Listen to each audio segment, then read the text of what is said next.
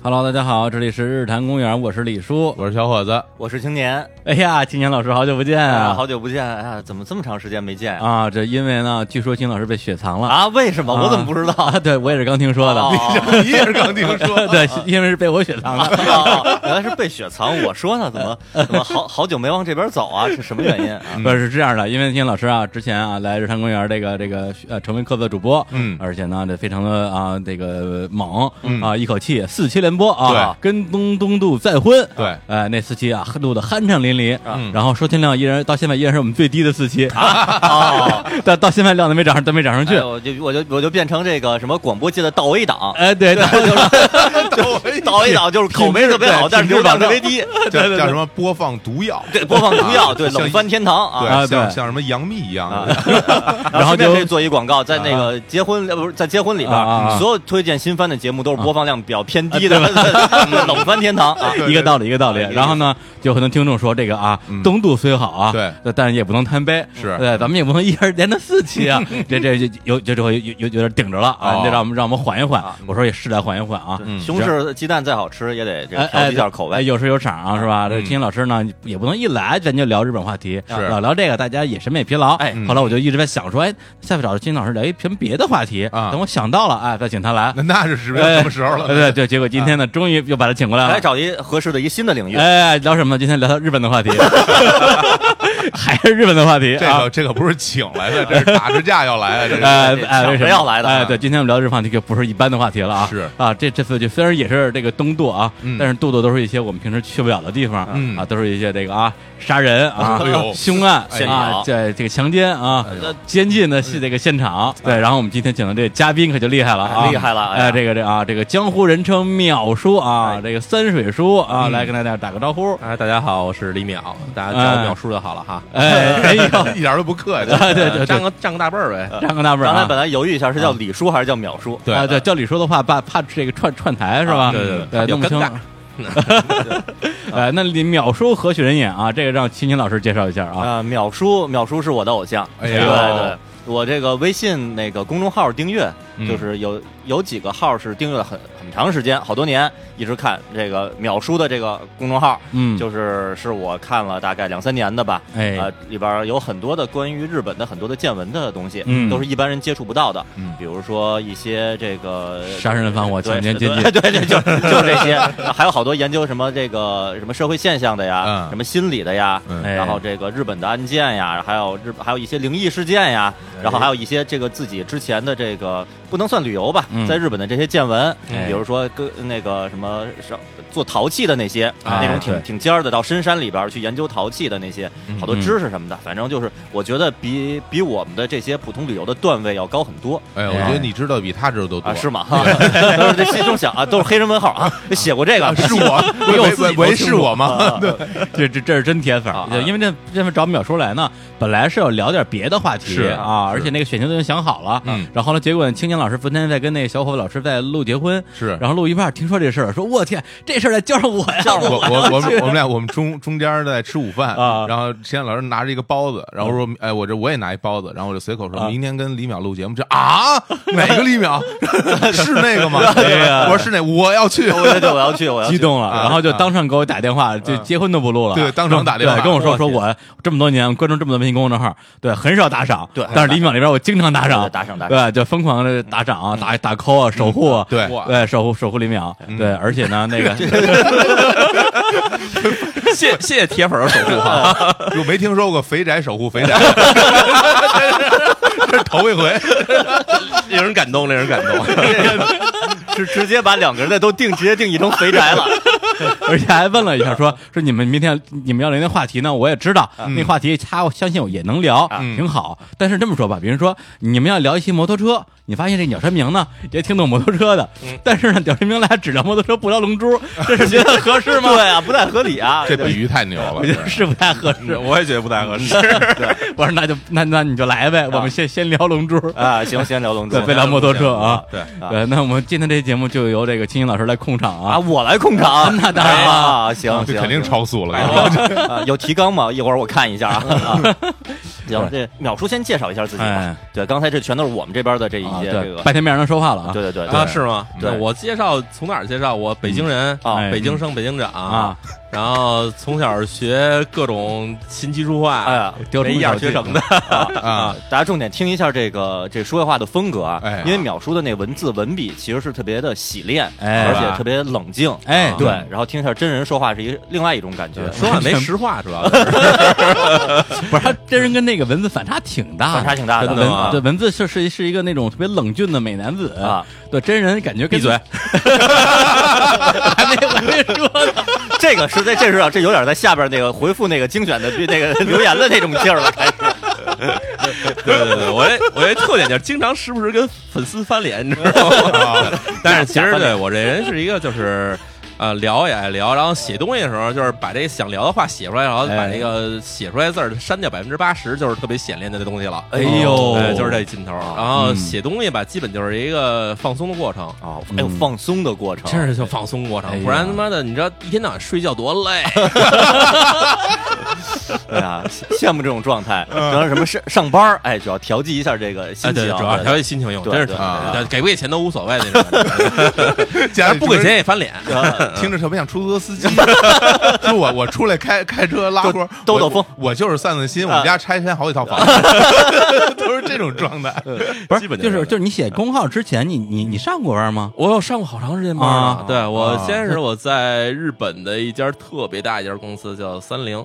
哎呦，是有点大，特别那一日本应该是哎那会儿大财团，对啊啊，哎那儿干的事儿也特别神奇，在中国盖电厂、盖发电厂，哎呦，哦然后就是哪云南年呀？这个零四年进零去四的，，哎呦呵，那零四是年大学毕业嘛，刚毕业，啊刚毕业哦那刚毕业个淼叔跟我你们仨一届我是青年，我们是同龄人，对，一届零年到到了了已，经被对，尝过到了啊，对，然后后来那会儿就一天到晚跑各种电厂，然后去哦看那种就是大家看起来什么特别神奇的，看跟那核电站似的那玩意儿，哦其实都是都是跑那种地儿。啊，啊，然后干了有差不多三年时间，就觉得不如去留个学吧，哎，然后就开始找说去哪儿留学，然后反正全世界各地的学校我都看了一遍，哎然后呦，觉得干脆还是去日本吧嗯啊啊，然后后来就就去了日本，日本医校大学，然后在那儿学了有两年时间上商学院，嗯，毕业之后呢，然后商学院已经没教好，已经教你一天到晚怎么鼓捣钱的事儿，还赖人家，哎 啊，对，然后就开始干投资啊这种事儿，然后投在资，啊投资，哎呀投资投资啊， 对对咱们对，节目最近这个融资的这个，需 要这对个，对对，前一段融资是是不是快烧光了啊？哦是吗？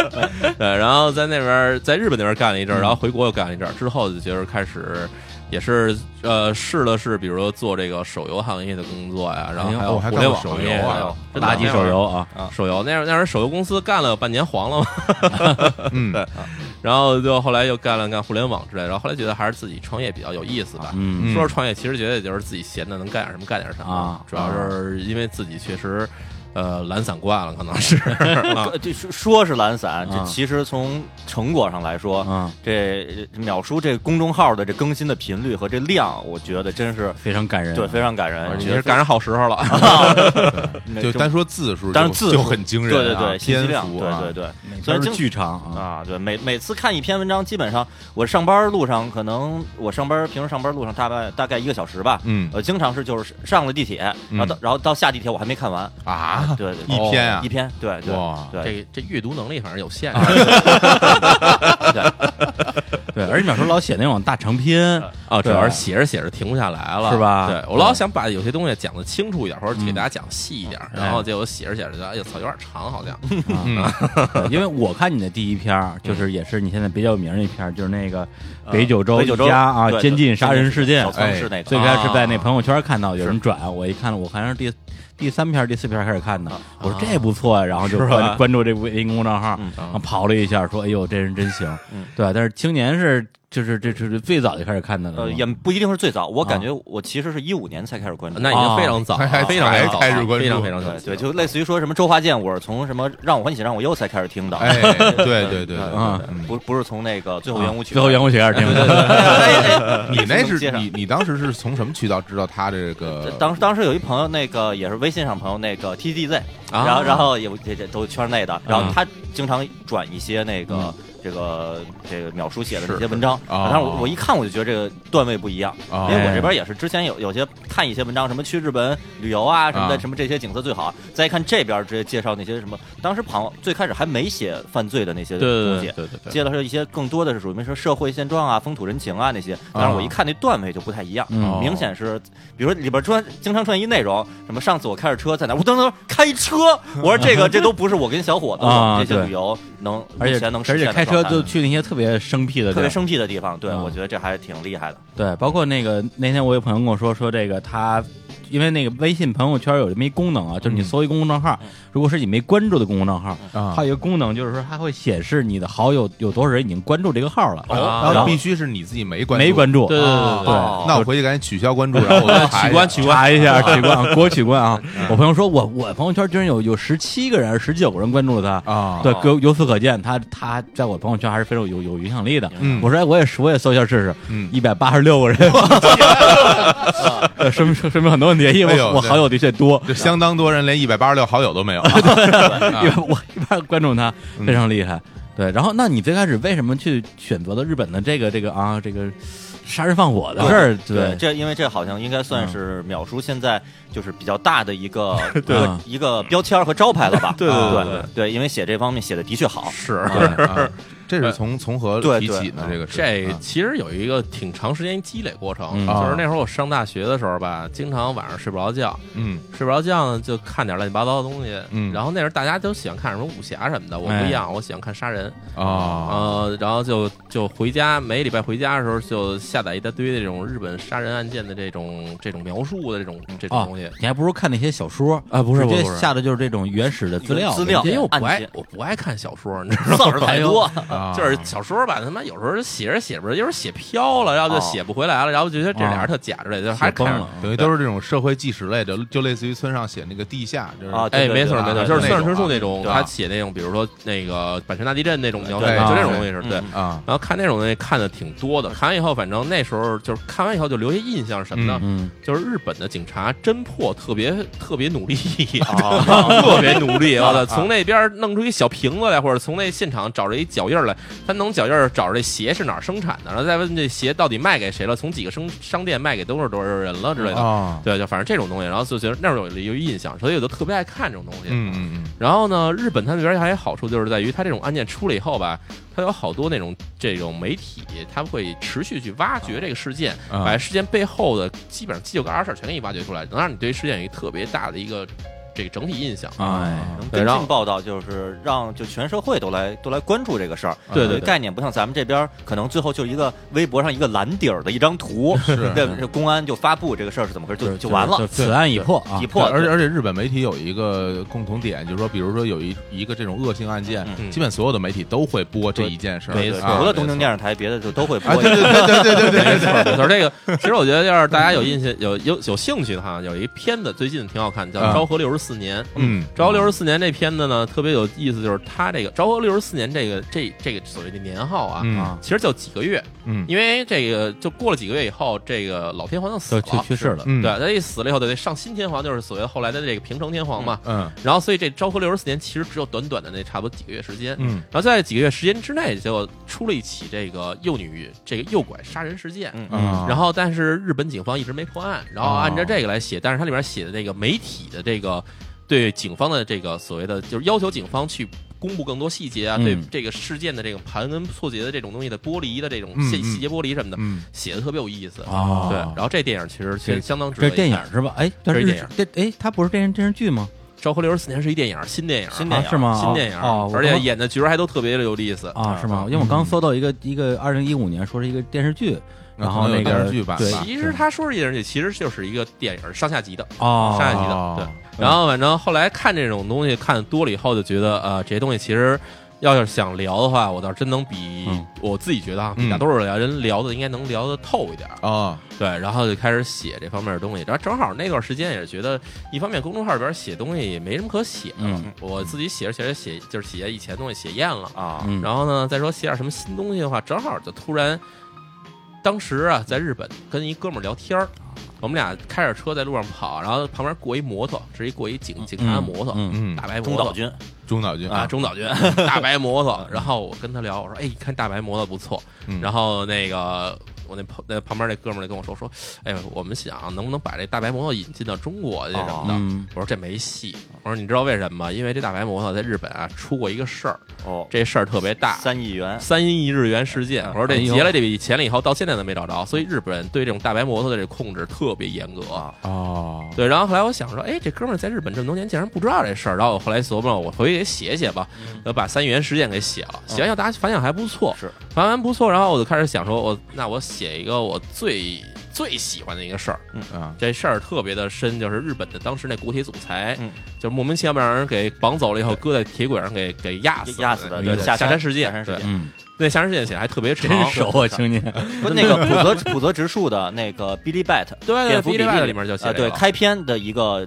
相当于一个引子的事件，啊就是下山事件。没错嗯没错，要不而且这儿这儿这儿简简单这描述介绍一下这事件的开头是怎么回事儿？这事儿特别神，就是这嗯哥们儿他是一九四九年，当时已经是嗯一九四九年，当时这个美国占领军准备把这政权逐步交回给日本，嗯然后他就要求这个日本首先把这个国铁，就是他们的所谓的这个咱们所谓的铁路局吧，对，铁路局进行一个改革。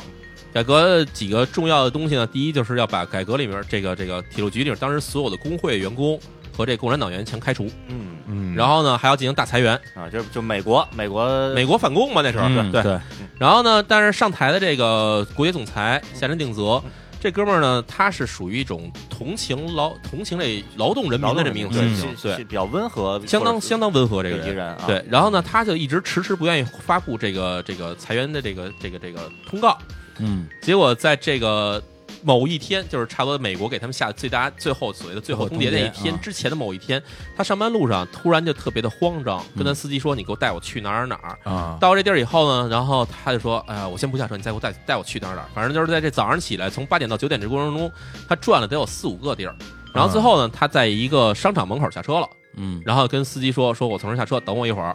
然后从进去以后，就这人就再也没有了踪影，失踪了，就失踪了嗯。然后司机在那儿死等，等到差不多晚上了，也没看他出来，我天但是他也不敢走，他在那儿等着。相当于就相当于铁铁路局老大，啊，大啊大 boss，啊，真是就铁就铁道部啊部长，铁路部铁路长部长进了一商场就不见了啊，，名字就不用说了啊，这这嗯嗯嗯然后这夏山定则呢，这事儿发生就是他消失了以后，就嗯大家开始找，嗯结果过了一天，突然说在哪儿哪儿哪儿夜里头有一火车压了一个人在铁道上，啊哦然，后当天还下大暴雨。然后呢，他说：“哎呀，铁道压人那时候其实很常见嘛，是，啊，对，因49为年四当时九有年点呢，大家也都没什么安全意识。但是呢，嗯，他压的时间有点奇怪，是夜里两点。哎，啊夜里两点的时候，这些跑的车啊都是都是货车，没有啊客车了。嗯，然后那一块儿也没有什么人在街上瞎走，然后他们就去对现场一查，说查了一个这个尸体，当时看不出来是男是女，因为整整个压烂了，压烂了啊对，也没衣服，然后白了吧唧的。他们开始说觉得，哎，这么这么白，估计是女的。然后后来一啊开始翻这衣服，翻出翻出名片来了，啊，哎呀，国铁总裁下山定则。哎哎呦，坏！铁这道人部不长先死于丢铁人道啊！然后结果就开始调查这事儿，调查这事儿，然后就开始查这事儿，越查越没法查，嗯，因为首先这哥们儿从这个这商场里消失了以后，怎么到了这儿，谁也说不清楚。那时候也没有监控，没有监控，没有对监控啊也连没手机嘛，啊，对微信也没有，对嗯啊，啊也没什么目击情报，根本就哎，目击情报还真有，有但是有目击情报最奇怪是，当天下午在那个他被压死的地方附近啊，嗯确实有好些人看见了一个人，类似于长得像他，啊但是这个人当时的反映出来的那些行为举止什么的，看起来并不像是一个要被压死的人。啊，对，啊要自杀或者被胁迫，好像都不嗯对像，，就看起来很正常，下街下瞎溜达啊瞎溜达，满街瞎溜达一人。嗯对，然后后来他觉得说，哎这个人怎么会是这样？嗯，然后开始就开始查尸体，后来发现尸体也不对劲，为什么呢？这尸体压完以后啊，尸体里没有血，啊，对，说尸明体他没有可血能液，早就已经死了。对。后来他们就开始说哦说，可能是先把这人杀了以后，把血液放光，然后再放在这铁道上，造成了一个压死的假象，破坏破坏一下这个，对，破坏一下尸体，嗯哇，伪装个现场，啊哎没伪装错现场没错。但是你要想，要是说能够把这人的血放光，嗯他有几个条件，第一，这个杀他的人必须非常懂，嗯，因对为，把人血放光这事儿不是很容易的，对对对吧对第二呢，他得有作案，得有作案现场，嗯这血从哪儿来的？然后他们就开始查，说，哎，确实在这个这个这尸体发现附近，这现场附近嗯啊，确实有血的那个滴落的痕迹，有血，有这血地上有那个血痕，嗯血痕。他们用那个就是所谓的卢米诺实验，就是那个那个荧光的那个荧反光应，嗯能看见有这血一滴一滴一滴流到这儿来了。嗯他们开始沿着这血滴找，嗯找到了差不多离现场有可能有几百米的一个小木屋子里面。哦这小木屋子里面除除了这个血滴进到这屋子里面，还能在屋子里面发现大量血痕以外，还有墙上有一个带血的手印儿。哎呦，但是这些所有的痕迹其实都被抹掉了，嗯都被洗掉了，只有你用明光反应能看得到。嗯然后他们开始琢磨说这事儿肯定不是普通人干的，对，高手作案，对高手手作案。对而且要在联想到他碰上背景，他首先他他这人他不希望说大裁员，是对然后他那他是不是跟比如说他跟共产党就是他跟日这个本共产党对日本共产党有过有这个联系，所以被美国人除掉了，或者被日本的黑帮除掉然后了他是有这种被杀害的这个可能性。可能性和和和这个原因，对没作案错动机是有的，没错对，对，而且这人还奇怪是什么呢？就是他在死之前一天，嗯他其实坐立不安的一个下午，他到处去找他以前的一些就是上级和同事。幕僚，嗯他对幕僚，他先去找这个日本首相，然后找这个当时的这各种大臣，然后包括各种的这种高官。嗯，他去了这些人的官邸，发现这帮人没有一个人在，啊嗯哦躲着他，一不想下午见他，一下午没有一个人见得着他，啊，就特别奇怪。你说这这要说有一个人出去，有俩人出去很正常是吧？对，这一下午他跑所有地儿，谁都没见着，结果这人就回去以后就特别的失望。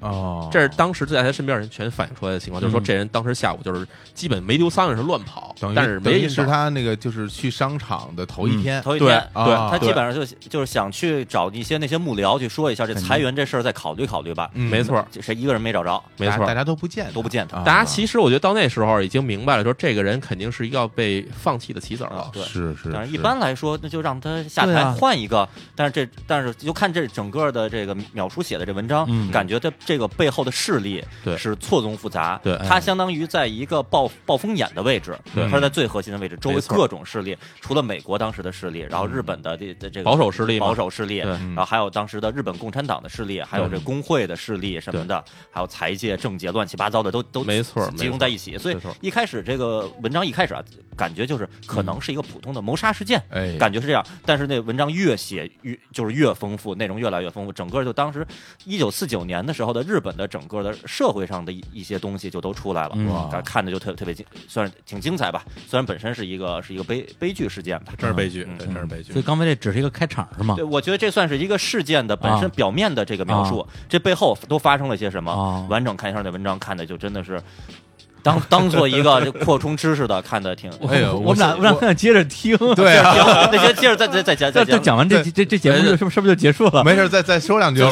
再再多说两句。不是，我觉得咱们可以留到后面，我们可以在公众号上再重新推一遍，啊哦 再重新给大家发一遍吧。嗯哎呦哎呀真是我现在我想停下来，然后啊去看那 公众号了。啊，对，这我可以说一结论，这个事儿哎啊就是本身是啊没有一个官方的定论，对呃就是就是一个意外死亡。对那具体到底是哪个势力？那怎么可能说，比如说警那警方出面说这事儿就是那个这他们的铁铁道部干的，哎哎这不可能这么说的，或者铁道部说这事儿就是当时的日本的什么警察怎么着，呃这接接了谁啊谁的这但个但是指派大家综合所有的这些事例、这些当时情况，每个人都会有一个答案。对，就对啊嗯最对，然后当时那淼叔在文章最后给出了几种可能，最有可能可能情况一二三什么，每种拿拿出来说都挺合理的，都有可能，嗯都能成立， 都能成立，所以都能这成结立。结局跟那个《走进科学》似的 啊，这开放性的结局，开放性的 性结但是还但是其实最后事件特别简单，就是他死了以后，嗯，直接就国这国铁总局那边就宣布裁员，就是哎制裁，然后所有的共产党员和工会成员全部被裁，嗯，然后之后这帮人也就是被裁员的人肯定不干啊，嗯是嗯因为他其实当时这个所谓的这个国铁里面是容纳了大批的从这个军队退员的士兵，哦，而且很多士兵经历过战争以后，其实啊非常反战，而且心理上是向着有点这个共产主义的方向了。哦啊然后就用这方向以后，等于把这帮人全肃清了以后，这帮人又在国铁这方面又闹了所谓的国体三大事件，嗯，后面还有好些事儿啊，咱们哎呀也以后可以讲。这太精彩了，哎特别太精彩了，嗯而且太精就我觉得淼叔这文章挺厉害一点，就彩了是不光是就是流于案件本身，嗯嗯对他能发掘很多当时的这个社会上的事儿，对哎而且还有好多就是关于这个人性方面的发掘。对对对对对不对，不是说那个某某一个人啊，他就他就是坏，嗯啊，他就是杀人，然后于是他就被判刑了，就完了。对他为什么会变成这样？这事儿前后都经历了些什么？嗯周围都是怎么看待？就像这个下山事件，就是当时比如说，可能一般人可能就不会去写他前一天去到处见自己的幕僚，幕僚不见他，就这种细节。但这种细节在这个文章里写出来以后，就能让这个事件变得更更更有这个吸引力吧。等于说不是一个纯猎奇项嗯的，不是一个猎奇项啊的而是说通过这个事件来分析嗯当时所有的这些各种元素，对然后没错大家所有东西都混在一起对啊，对这个事儿为什么会出现？对啊，这对其实我一直有一想法，就是说，呃，当然不是说下单事件里啊了，就是其实有时候我们写这个案件的时候是按照这个，就是从这个犯人的为主角的角度来写的。啊啊，但就是我其实特别关注一点，就是说，我觉得没有人说真的就是神经病到街上突然今儿我就想杀人拿刀去捅人的这种事儿，其实很少。除非是这种变态杀人狂，啊即便他是变态，他是他也有一个准嗯备变态过要他变怎态的么逻变辑成变态对对的？对他小学哎一年级的时候可能还不是一个变态，没错儿，对也是啊，没错儿，对他啊什么成长环境，嗯，就秒叔还有一篇前一段写的，先写了一下日本那个秋叶原的这个啊对对对对然后又说了一下中国这个这几年发生的一对对些对，比如说那个在什么学学校门口那个残杀小学生，啊这几年不是新闻啊就报过一些吗有？有有这有这些人都是他们怎么变成这种人格的？嗯有没一错些分析就是他们到底是从一个看起来正常的人，怎么就突然一下就撕下这这个这个这面具，就呱唧摇身一变变成那个杀人恶魔的？嗯嗯是这过程其实是非常让人觉得怎么说值得思索的一个事儿吧？嗯啊，啊，所以从文章里能看到，我觉得就还有一些心理学的东西嗯也挺精彩的。的确是，嗯对，而且我之前看那个秒叔文章的时候，我就在想，这个人也不是干嘛的，对，哎就其是实我说现在也不 是吧？这文章看不太出来打赏能能当做这个这啊个日常的这个衣食住行的收入吗？打赏基本就是每天叫个外卖的钱。哎嗯呀，哎，你们这白看文章的人啊，说的就是你们。不，我我不是，我就说呀，我说这个人甭管以前是干嘛的，但是这文章写的真好，对真真是好一个冷峻的谢谢冷峻的美男子。谢谢他谢谢他他他他不不写东西真是浪费了。啊，对，然后今天听听他用嘴讲了讲这些故事，我觉得嗯他 写东西真是浪费了。你看写，东西浪费。对你开档节目绝对火，对，真 是开档 节目，特别，我觉得他说的特别好，说的非常好，对，就不得也不能说说的比写的好吧，但是风格完全不一样嗯。他写的是特冷静、特特冷静克制那种，对讲的特别热辣。讲的其实还 是生就整个整体是抑扬顿挫的，哎嗯哎，吸引你就我就怎么说，就相相当于现代的评书吧，说哎哎，这事儿后来哎怎么怎么怎么着，就给你分哎，嗯那我跟你说，这个说评书更更不挣钱， 对，就别是别听他们瞎说啊！哦不信不就信不信不做信做电台的最最穷， 啊，不行不行不行不行。你看我们，看我什们么仨崇文区文化馆、说过评书什么的，到时候让胖子给我打出去。啊 东城文化馆，东城文化 馆，就在隔壁啊， 来，那我们先放首歌啊。哎对，今天那个我们也准也就准备了一些歌啊，先放一个什么呢？先放一个《东京事变》，东京是事吧变？就叫 Killer 啊，这是杀手， Killer 啊 Train，啊 Killer Train 啊，是吗？啊啊，非常适合我们这个主题，来听一下。 「せ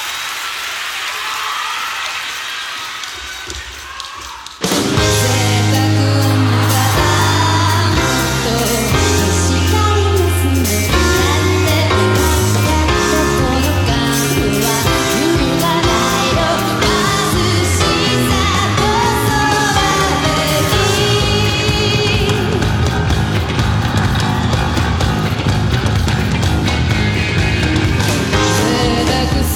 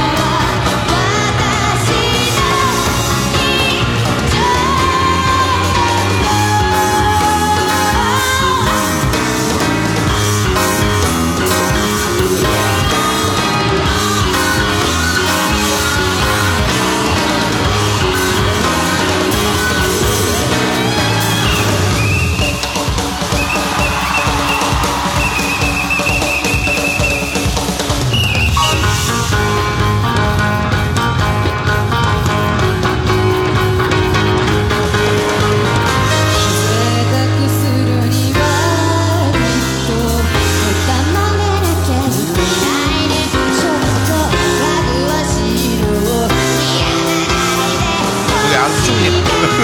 哎呀哎呀，都乐这视是了还还他妈兄弟们呢，你说放个歌就开始盘道了，这帮人啊你瞧着啊！多近，对，刚才发现什么什么周周云同我周云同学是你大学同学之类的东对西，对对对，真是说对以你前以前说好像什么，真是文化圈没几个人，现在就嗯北京也一啊共没几个人。因为对真没几个人 当然一届的那对，就一聊就是什么你前女友是我前男友之类的，哎呦，等会儿啊我想想， 有点乱这个。对对对，有点想想像那个当时高中的时候，我跟小伙子当时说什么设定一特别奇怪的身份，啊啊说那个人是什么是他同父异母的舅舅，哎呦，这说上以后就不行，想不清楚这是怎么回事儿来了。来来来来，哎，今天你你学什么专业来着？我是信息管理与信息系统，啊，不那咱们四个都是学理工科理的，工科的都是理工科的啊理工科的。什么对机械是吗？而且对对，淼叔学机械啊学自动化的自动化哦，自动化，那咱俩差不多，啊差不多啊差不多，差不学计多。算机的啊哎得得得，哎呀，这你帮看这这还先进一点儿哈。对对对，来来来，我们什么他妈来啊！ 对，非理工科出人才啊，啊出文人啊，对，就是学这个的出文人出。文人啊，非常好啊。好，来接着聊啊，哎咱们刚才聊哪儿来着？刚才聊呃聊哪儿来着？忘了对，对对想聊什么接着聊吧。哎，刚好就是说了一下这个下山事件，由这下山事件就引发这个写这这些文章还很有意思啊，对对。然后这个秒叔，然后之然后随着下山事件就开始就就越写越写越越多了呗。呃，哎对那会儿说实话，写完《吓人事件》以后，我觉得可能这事儿有点太复杂了，哦大家当然肯定有人爱看啊，但是大多数人看这玩意儿没有那么多的耐心，啊哎嗯因为又长，然后里面牵扯到的这各种深层的东西又特别多啊就嗯他推想哦深了，对对，后来我说写点简单的吧，就干脆人过去刚那人捅死这种事儿，不是太特别简单我吗？这太直接了，这是绿色兵团一样的故事对啊，对啊，对，然后后来开始写杀人杀人案，然啊后！杀人案的话，我当时印象里特深，嗯就是我特别喜欢看那种连环杀人案。啊因为这是其实喜欢犯罪、看犯罪案件的人来说啊，嗯最喜欢其实就是连环杀人案，因为这种事儿看起来特别的，怎么说不呢一？样吧？对对对，不太一不是样，普通的说什么路上什么劫持杀了一个人，这。对对对，或者是什么情入杀，室抢抢劫抢劫这种事儿不一样。对而且而且它是一系列的一犯系列案，的对一系列啊犯案，对，而且这凶手本身的这个精神状态跟普通的那种冲动杀人还不太一样。哎没错没错，嗯对所以呢，后来开始写了一什么呢？写了一那个日本战前，嗯也，包括现在到现在为止，就是日本最大的一起杀人案啊，就是那一小孩一个小伙子在村儿啊可以里，在村里小伙子对在村里摸着黑杀了一村人，对一村儿对，哎呦呦，嗯看看日大本大半夜的，但 是大半夜，这哥们儿还挺神的。这哥们儿还就是当时想当想当兵，然后当兵完了，人家说肺结核过不了，过不了就留在家里头了。留在家里呢，就是日本当时那军国主义嘛，嗯你当不了兵，你就是残废啊。哦所以这哥们儿就在村子里面各种受歧视。嗯，后来就想，我干脆跟你们拼了算了。哦然后哥们儿就买了几把枪，要买了几把刀，嗯，然后夜里头把这村儿店长也拉了，嗯然后就开始挨家挨户的杀人，屠村儿儿我的啊天屠村儿，嗯真是屠了一个村儿，得多少人一个村儿？屠了三十多人。啊，我的天，太嗯他当时那地儿叫啊贝尾部落，就是贝尾村儿。是在日本什么地方？日本这个冈山县，冈山啊冈山县的这个大山里头。啊，然后我五月份去的时候，嗯我正好有一天是赶路，从广从那哪儿，从那个鸟取要往广岛走，嗯哎呦，我们当时刚路从上小区回来，嗯那正好要从中间那大山穿过去嘛。对，嗯然后当时我想说要拐弯去一趟吧，嗯，啊但是后来忍住了。就从鸟取过了蒜山，然后走那中国自动车道过去。哎啊，对，到没错没啊错，就是等于一直钻那条线过去。嗯然后，但是但确实没去成，所以以后我还得再去一趟。啊然后这贝尾部落吧，当时反正这村子里面好像一共也就是十几家人，啊这十几家人里面没有一家不出死人的，啊就是就基都本被都被他就是要不就是全家全杀了，要不就是这家留一活口，哦，哦，基本全杀了。嗯然后呢，这哥们儿杀完以后呢，他就连夜跑到旁边村里，然后在旁边这村子外面的一小山上自杀了。哦，就就对基本上就是对对于他呃对于这个世界，他基本基本上就是绝望的。但嗯是呢，他本身人格有一些缺陷，嗯他觉得这都都是你们害的，就是你们没错平时不是我的错，是这个世界的错，哦对嗯对，错不是我，不是这世界。比如平时在村子，你们歧视我，嗯你对们看不起我，嗯你们耻笑我，然后不不不不给我更好的生活条件，我要这你们也不给，要那也不给，什么的，什么什么谈对象什么的，你们也也都有点就阻挠排斥我他，对排斥我，嗯对对，就给都都把你们都干掉，我自自杀就完了。所以你看看，这真是时代的悲剧。要对嗯当时玩过《噬魂》，你看过《橘右京》，就不会这 样了，是吧？人天人家也肺结核，但是 啊，主要是但是人刀法 好，啊哎这哥们儿刀法也不错，这是啊，哎呀这这这哥们儿好像真是杀的也很多，我看描述也都挺残忍的，嗯就是就连捅好几十刀，哇就是他这基本上就不是说我要你死那么简单了，嗯就是都带着泄泄愤真是对基泄本愤都是虐杀，对对，对还有拿着枪的给人顶胸口这种的，反正就啊真是写起来，反正也是觉得心惊肉跳的。啊嗯然后这个事儿特别有名儿，就是后来在日本也成为一传说，叫八木村传说。坡，哦，八木村，八木村特别有名，啊闹特别鬼有嘛。名，特别有对，名然后大家都传说说这村儿从地图上消失了嘛。嗯，对对，然后而且这拍个过很多那个影视作品，影视剧没错，对没错，没错嗯，到现在也是一个非常有意思的传说，这个东西。嗯嗯对嗯，所以这种东西就是说，一旦这种事儿发生了以后，之后我觉得这地儿就就可以认为咱们稍微迷信一点说，已经不太吉利了。这这些地嗯儿，然后现在这村儿确实还有人，我哦还啊嗯从地图上从那谷歌地图上看了一眼啊，这村儿现在确实还有人住，还住哪儿？而且还能找着当时死的那些人的那个墓碑。墓碑啊，然后这个村儿最让人毛骨悚然就是，他们村儿里人肯定墓碑全搁一块儿嘛，啊对吧？嗯全埋在一起，嗯埋一起上对碑上都写着死亡的时间。嗯，这个村子里面，这个墓园里面的人全是在这一天死就是的，啊，这一晚上，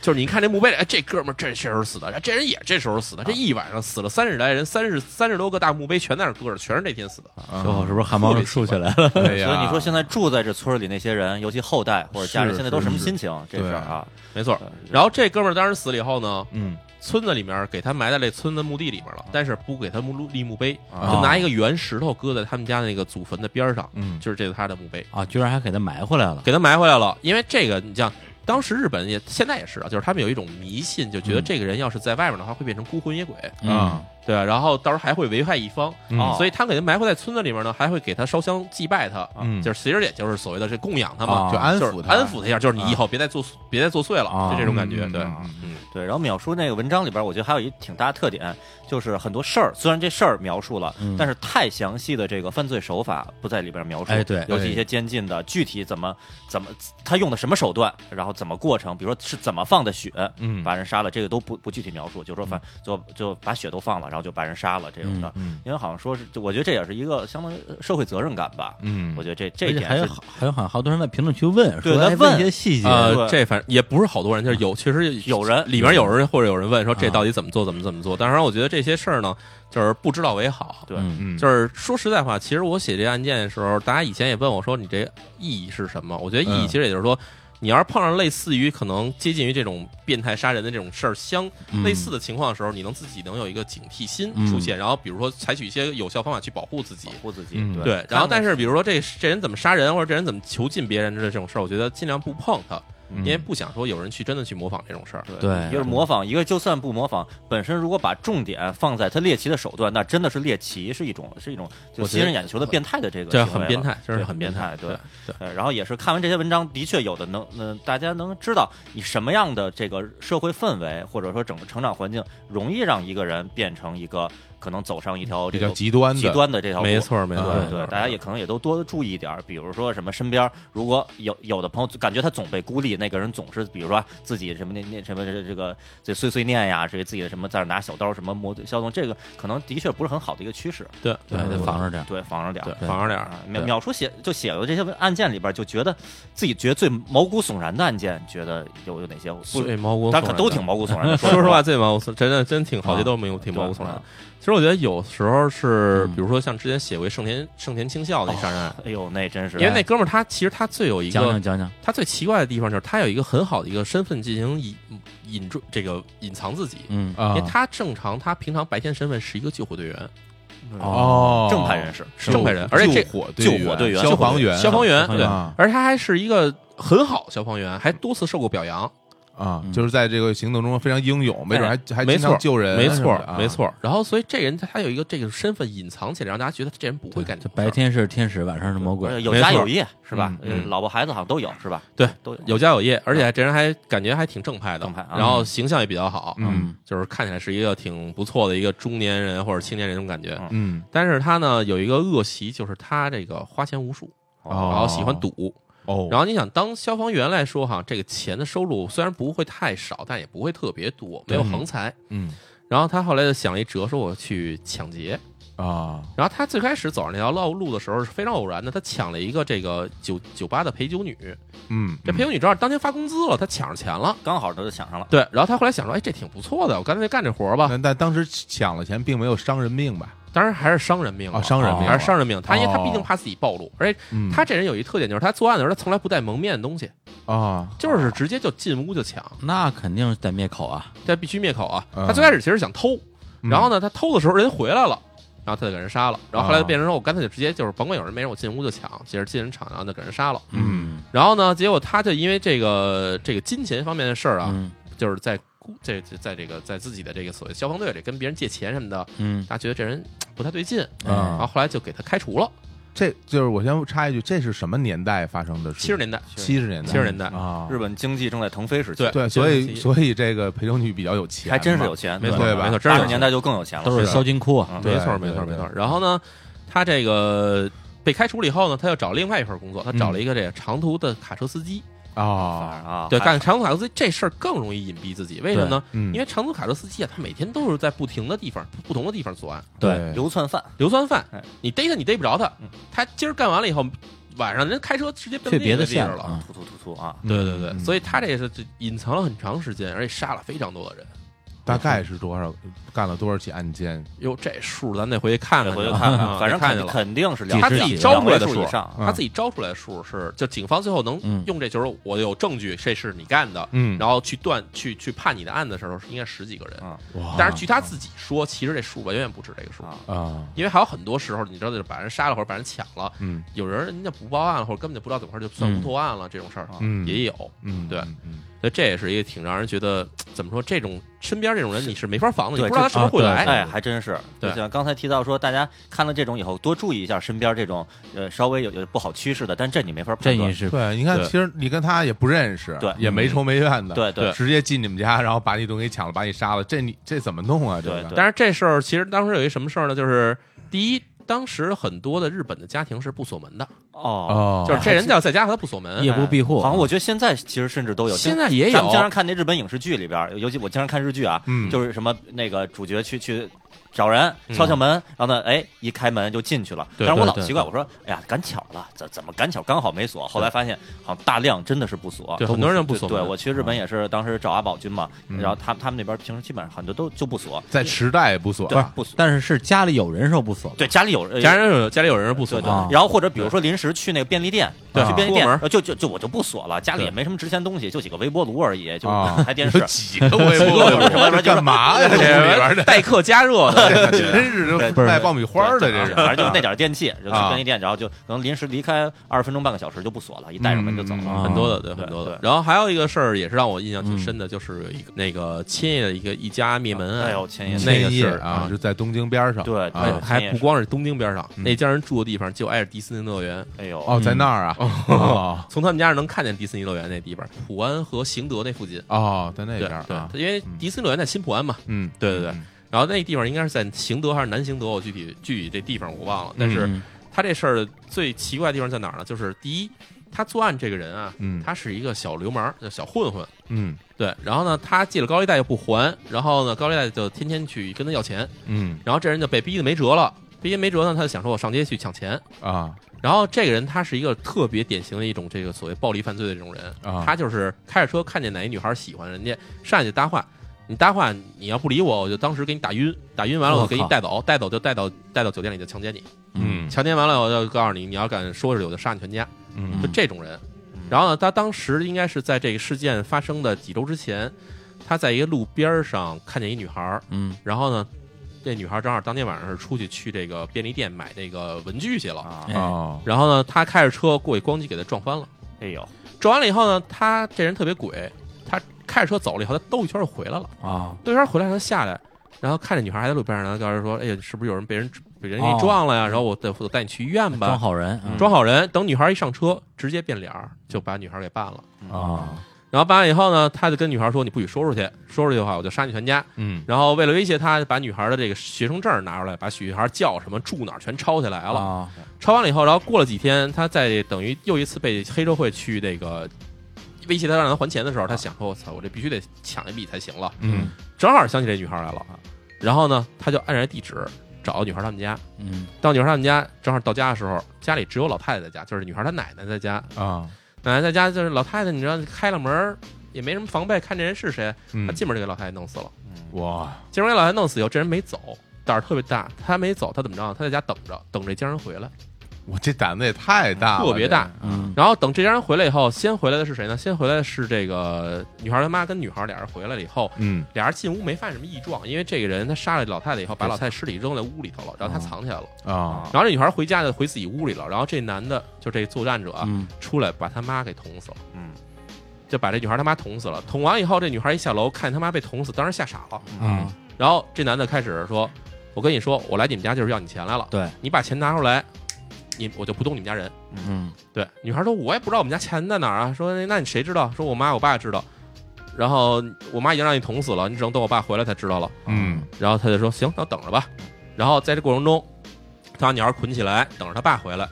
然后一会儿，这个这个这个这个这个保姆啊，把这个他这个女孩的妹妹一小女孩儿给送回来了，送到家里头来，保姆就走了。然后小女孩一回家，一回家看她姐姐在那儿，嗯，哎，那儿被捆了，捆着，也不知道怎么回事儿。嗯小女孩太小了，也不懂事儿。一进屋看奶奶在那儿躺着呢，说奶奶睡觉了嗯。然后他就跟奶奶那儿睡觉，然后这男的一出来，看见小女孩回来了，嗯然后就把这个女孩儿给解开了，告诉说你给我们做饭，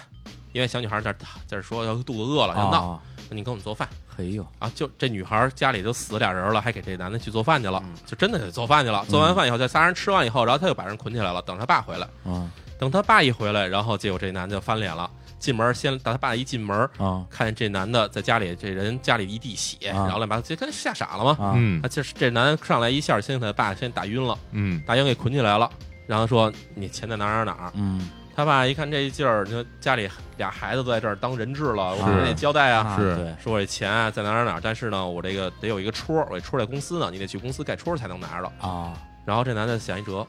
什么呢？把这个他爸爸给啊捆起来，带着女孩儿出去，说我带着你去你爸单位去盖这个戳去。嗯嗯不然后让他爸自己去单位，是不能让他爸去，让他带着他女孩儿，带带着女女儿去。去然啊对后他跟女儿说：“说你要是敢轻举妄动，我就回来先捅死你爸。啊，嗯然”后他带着女带着女儿走呢，他跟他爸说一句：“说我给你捆起来了，你别想报警，你你要报警了，我在外面就把你女儿捅死。啊，嗯他等于造成了一个，就是说俩人谁都不能谁跟谁联系，他的爸爸跟女儿不能互相联系，他等于在中间就是作为一个说要挟这俩人。是对，然后这女孩去单位以后，单位同事都觉得特别奇怪，问这女孩说什么，但是女孩也不什么都不敢说，对，因为一想我要说出来，我爸给捅死了，啊就是心里特别为难。嗯其实当时他要勇敢一点，直接勇敢报警的话，可能好办了。对，同事就就都就那么多人呢，没错儿，但是他就没敢说，因为女孩毕竟小，刚上高中嘛。是当时也这这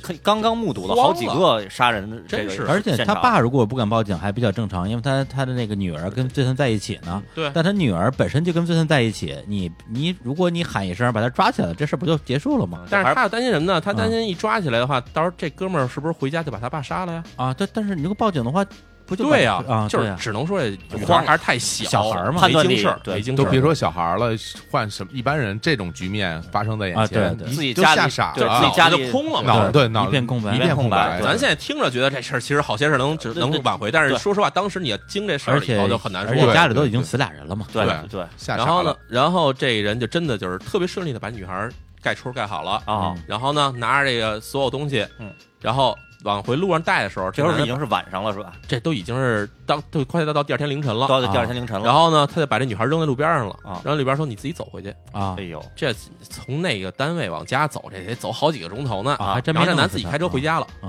啊开车到他们家以后，进门第一件事儿给他爸捅死了，啊啊，拿到钱了肯，定灭口嘛，啊别跑了对，灭口，把他爸捅死了。嗯，这女孩一回家到家里头一看，家里已经以他爸没死呢，进人一看他爸也死也了，死了女孩就觉得这回彻底没希望了嘛，啊我要跟你拼了。啊，那小小女儿呢？小女孩这时候没睡觉，没睡醒觉了呢，啊！等对那哥们儿把他爸捅死，还没还没走，没走，还在那儿耗着，还在那儿耗着呢。然后女孩一回来，哎，这个我要跟你拼了。嗯，这男的说你拼，我先给你先捅死，嗯就上来先给他妹妹先扎死了，啊哦，小女孩给把小女孩给扎死了。哎呀然后正要跟就要扎这个主人公这女孩的时候。警察知道这事儿了啊，警察怎么知道？警察是当时那公司的同事在女孩走了以后觉得不对劲，不对劲啊！然后同事给警察在报警，警察当时杀到他们家去了，嗯正好这门外面听着里面打的声儿，嗯警察就没敢就破门没法破，嗯他们从外面从窗户爬进去的，嗯冲进去的时候正好看这男的举着刀杀这女孩，啊正要杀呢，正要杀啊。然后这男的一看这警察来了，当时就把刀扔在地上了，啊！跟警察说：“说这这些人都不是我杀，是女孩杀的，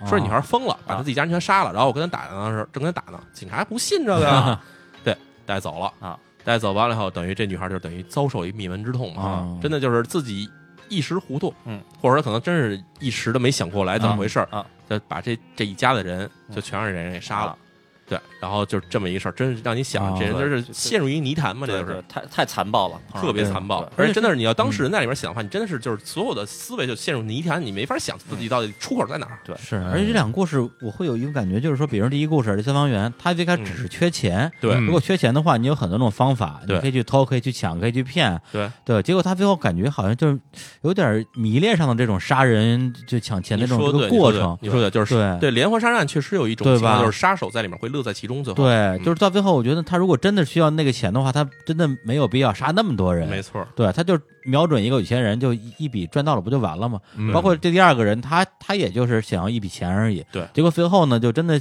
已经表现的不是一个小混混的水平了，对就是一个那种杀人老手，然后怎么样去心理上胁胁迫这一家人没错，干这些没错事儿。。对，就我觉得这个是让我觉得最恐怖的地方。对对对而对，所以且在这我嗯些也事件的时候，在写的时候，我都会想说，这些人他们到底之前形成这样的背景情况是如何的？所对以在所有的案件发生的这一瞬间之前的这些故事，我都尽量给大家写清楚。对嗯对这对，人我为觉什么到底我觉得这个这是样特别重要。你想看，比如说他原来就是一个普通小混混的话，他也就是寻衅滋事、打架斗殴嘛对，没错他应该也没有这种杀杀人的案底，没有这。种能力的。嗯对，但他为什么这一下呢？他就能做这么多事儿？对普普通人其实你换换别人，嗯你可能没有这么大的心理承受你自己能力，就慌了能够去做这么多事儿，还在人家里待着什么的。是对，但描述写经常是就是把凶手的从小的成长环境给写出来啊对什嗯么家里是什么，有时候什么大户人家，嗯但是从小自自己这孩子又得不到重视，或者管教太严都有可能，嗯各种原因，他对怎么一步一步的从从某某一个阶段，从初中或者高中或者工作以后，他就开始变得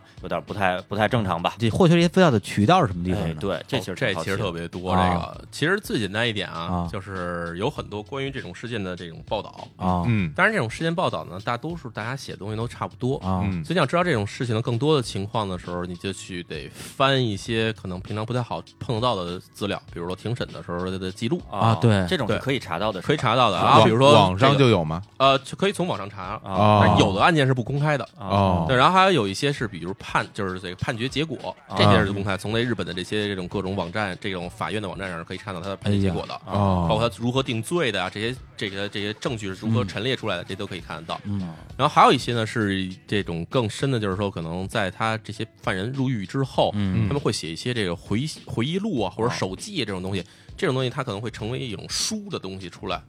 啊，还允许这些东西出书对，他们可以出书。这些人他们出书的，其实就是出书的收入基本上都拿来去赔给这些受害者家属了。啊。啊哦，对，然后这些书其实也可以买得到去看。对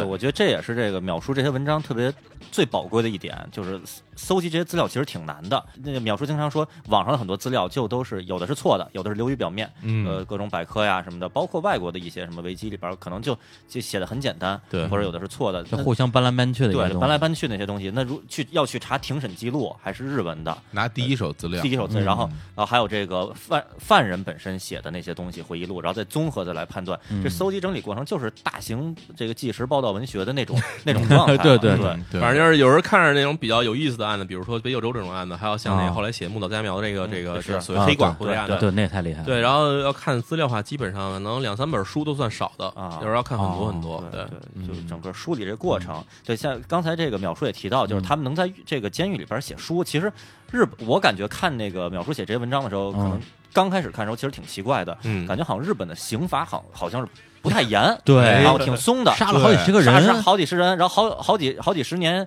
什么就把一直把他关在那儿，就一嗯遍一遍的，哎，再上诉，再怎么着，也一直不杀他。关键在是于啊你，如果你是一个没有死刑的国家，那你终身监禁就终身监禁了。对你要有死有死刑判了死刑对不执行，对对，这是吧这淼叔这这要不介绍一下这个这日本这刑罚它这个特点啊、因为其实也提到，好像其实，在一定程度上来说，其实也是挺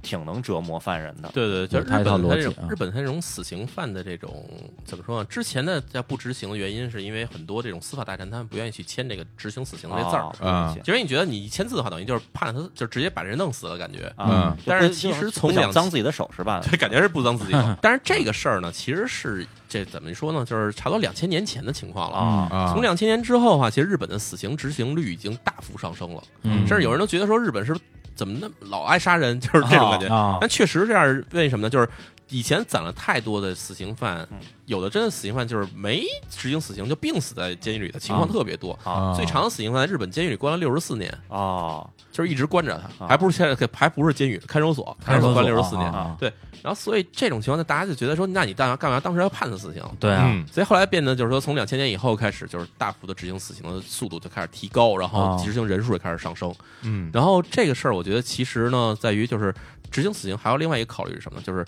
他们在研究这个人，嗯哦就是这人一旦被关进，就判了死刑以后，很多人去会去研究他，啊，就把他当成一个说研究对象，一个案例一个案例，哎，对，啊说你这人怎么会变成这样的？分析你的过程，然后甚至他们还会尝试说，在监狱里去尝试去改造你，嗯就把你变成一个说有赎罪意识的人。啊嗯但是最后结果改不了的啊，就是你对该死，你还啊是得对，死。先先先改造你，然后再把你对，执先行把你自改觉造好了，然后你再死。 对，啊其实真的有很多案例，就是真的这种犯人在里面关了十年、二十年以后，真的就变得就特别的啊，就是呃，怎么说呢？就至少一心向善吧，啊甭管说是入了幡然什么悔悟呃啊入了佛教或者入了基督教也好，还有说就是有的真的就是真的自己对以前自己认犯的罪行特别承认，啊就是觉得应该赎罪之类的，嗯这些人也有，但是最后肯定还是执行死刑，该死还是要死的。嗯嗯对，而且日本的死刑比说起来比中国的死刑要残忍的一点是在于，或者说更残酷一点吧，嗯就是日本的死刑是绞刑，哦，日本没有枪决，日本没有注射，哦，日本所有死刑都是绞刑，就是那个吊脖子，吊脖子勒对对对，死，对就是一个板儿，嘎叽一开，咣叽吊死那啊种，的。这种其实，在死的过程中应该是更痛苦更非痛苦这个是非常就是其实更恐怖吧，我觉得我真那的场。景，对，对，就真的是我以前我在那个哪儿，啊在那个最近有一篇文章里，我写过日本死刑执行的情况是如何的，嗯就真的是一间屋子，嗯早上起来就是日本死刑是没有通知的，没有所谓像中国说给你最后一顿饭这种情况是没有的，秋后处斩，就是中国是说第二天要处死的这个直接枪决的话啊，可以有一个所谓最后晚餐嘛，你想吃点什么给你什么有是吧有后美一国个也心有理有一对个心理建设的过程，对对对，呃，日本没有，日本就是早上起来七点点名儿，对啊，监狱都也是看守所都点名嘛，点名点点点点到谁啊啊出来吧，然后哥们儿就出来了，出来直接就刑场了带走了啊，就是他在进入刑场前一刻根本不知道自己要去哪儿，啊，嗯但是只要进去以后，嗯这门开了，你走进去就再也出不来了。嗯也就意味着他只要是判了死刑之后，嗯每一天都不知道自己什么时候死，没错，很多人就是像木岛佳苗在被判了死刑以后，他啊就开始呼吁说，能不能给我尽早执行死刑？啊啊他，就是受不了这一点，因为你真的你活十年、活二十年，还是你活一年两年，你每天醒了第一件事儿想说，我今天会不会死？嗯不知道嗯，呃，知点道名的时候都不还不知道，没，错，所以在日本有几个大的那种说，就是日本的这种所谓的看守所啊啊，不是每个地方都有绞刑的啊。啊但是有几个地方有在有绞刑架，比如说东京的那个啊，东京的这个看守所在那个那个那个那个小野那边的那个看守所，嗯然后还有新台看守所，这都是有绞刑架的嗯。所以有的犯人是从，比如说从神户的这个这个看守所被转到东京，嗯那他就第一件事知道我我可能要死了。要完了对啊然后他进去以后就开始每天都想说到底什么时候死，啊，明而天且死了这就算了个啊，对对日本这个这个死刑执行吧，啊他也不是确实每天都是一早上开始执行，啊他从早上起来起床啊，起床六点半啊，六点半开始一直到中午十二点之间，随时有可能给你叫出去执行哎死刑呦。啊，所以这人就是在看守所里有一个就是看守的，后来那些看守出来说啊，说这个看这里面犯人特别有意思啊，就是每天早上起来面如死灰，啊一旦吃完中午饭，嗯这人就活过来了。啊啊，嗯但是知在知道美今天死不了了对对，但是啊在每天早上起来都是特别煎熬，而且只要是外面有有响动，这些人就开始特别紧张，啊，嗯天天如此，对，我天那天这个天天如此，那这个其实比直接给一死要折磨多了折磨多了。除非你是真想开了，我随时死，我不怕了。啊啊但是这种情况是什么情况？就是我犯了案了以后，正这义愤填膺的时候，哈，嗯对嘎啊叽判你死刑，判你死刑，我进监狱啊，大不了二十年后又是一死刑对，好汉汉不。哎横道向天下啊，我开始该关进去一个月的时候，我还是这样。哎你关个半年，他就没这想法了，有点缓过缓过劲儿了，缓过来了，就觉得我好死不如赖活着啊对呀。活着还挺是好活嗯活着吧啊，对，啊，对啊。然后这时候哎，每这天时早候你上嗯这时候你反而你就活不了了，活不了了，对啊而且还不知道什么时候死，这对没就错在你最不想死的时候，你死，没错，对真的是这样。啊这有的犯人说都嗯已经想好了，我要写回忆录，我要忏悔，我要怎么怎么着，刚想好直接就嘎叽。哎呦那我觉得这个对于这些死刑犯是一个最最好的归最宿好的啊归对宿啊我觉得这其实很科学，而且他这是个的他这执行死刑的有一个仪式感，嗯就是他不像说这个一枪钢击打死那种感觉。嗯他先是给你带一小屋里头来，嗯先让你在那儿坐着，然后呢，对面坐过来一人说，根据你的信仰来决定的，你是佛教还是基督教，啊，对吧？然后给你叫一个这个僧侣或者牧师进来啊过，来进来就先问你说有没有最后的话，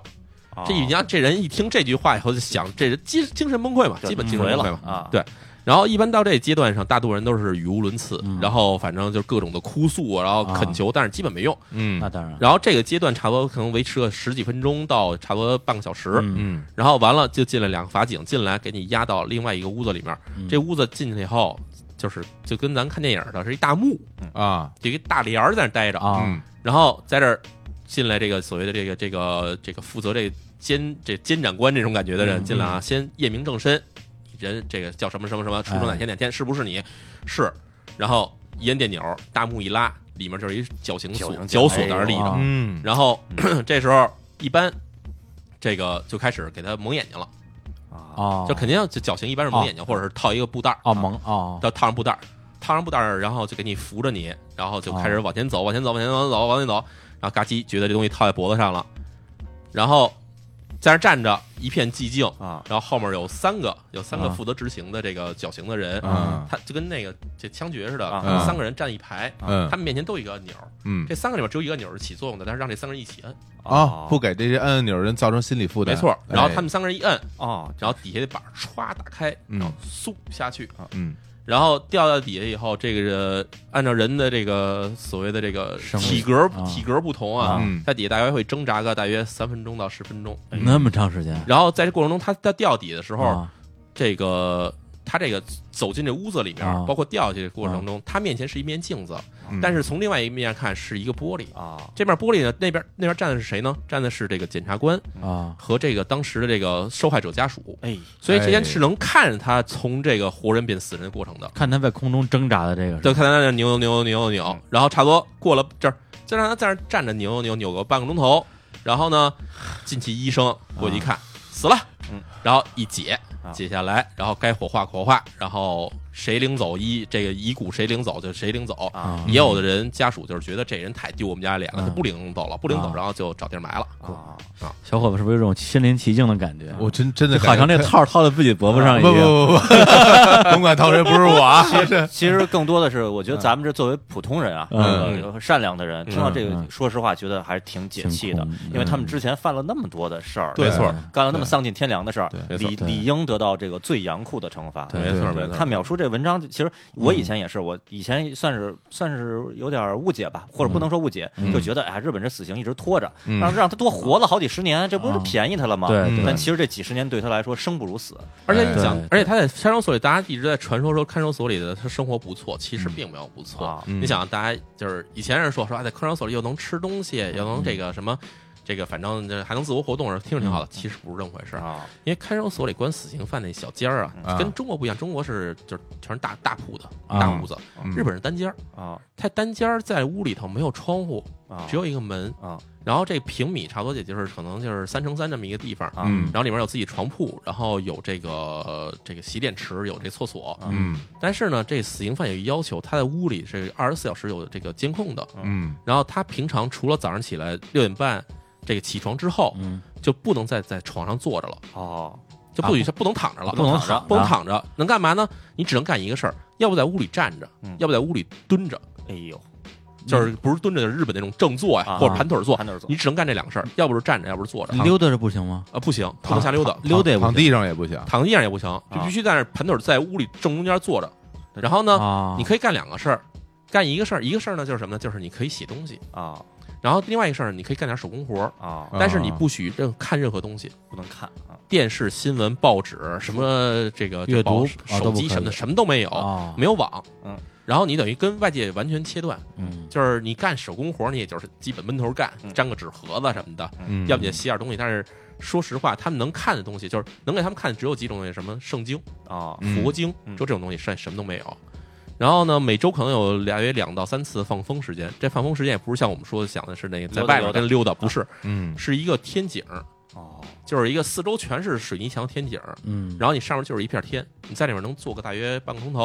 啊然后一个礼拜可能有两三次，在里面也是什么都不能干，你只能在里面坐着看着天，那他们有机会跟其他的这个犯人完全接交受不流了吗，完全接受不了接。触不到啊，所以他们一旦进了这死刑囚以后啊，甭管他关多少年，关四十年也好，还是关五十年也好，他进去以后等于就跟人间完全隔绝。啊，那哦这样的话，你老不跟人说话，语言能力都会退化。没错，没错。所以有的人会关风就，疯了，啊关风。对对然后呢，所以以像有的犯人，他们有的这个这个就是所谓的人权的这些人啊，嗯，嗯他们会去探监，然后去跟探探视，哦，探视，然后比如说跟你交流一些就东西啊，就或者给人你权写组信织啊，这种专东西门去探望这些死刑犯跟，他说说话，跟他说说话，哦给他写个信什么的，这种东西。但是说实话，能坚持那么长时间的人也不是很多啊对而且并不是所有犯人都能得到这样的眷顾吧？嗯嗯对对对嗯对，对，就我就觉得，其实我之前也看过，好像中国也有一些恶性案件，嗯就是杀人凶手就当时就说说老子就烂命一条啊你对不，我我犯了事儿了，你就把我毙了吧，是我我不在乎这条命。是是是，那你怎么能惩戒这样的人？对就让对其他的有可能走上犯罪道路的人知道，没说错没错你啊犯了事儿了，你可能你面对的你那个那真是就是这地狱，就是说对那不是说你一枪一枪毙了那么简单，就是那生么爽就是的事儿生不如死，对，对生就让你生生不如如死这说说实话，就是中国有些案子，其实它是讲究一个叫从重从快，啊，啊哎，对对，就是对判死刑，然后恨不得判完死刑第二天就给你毙毙了。了。嗯那这种事儿大其快实人说实心话嘛，呃其实说实话，这种事儿除了让老百姓看着觉得哎爽一爽以爽外一，下，啊，但是对这种犯罪分子来说，其实震慑力我倒觉得真没那么他大。求之不哎得呢对，，求之不得，我对在，想，我就想死，对你敢给我崩了算了。对对，活腻了，对崩了，反正我这也也爽过了。对，但是我觉得其实真的，你要真的在里面关你个多少年，你根本不知道前面有多长，然后每天都过着这种日子，然后最后还给你来那么恐怖的一个绞刑，对是。 这过程我觉得也挺厉害的。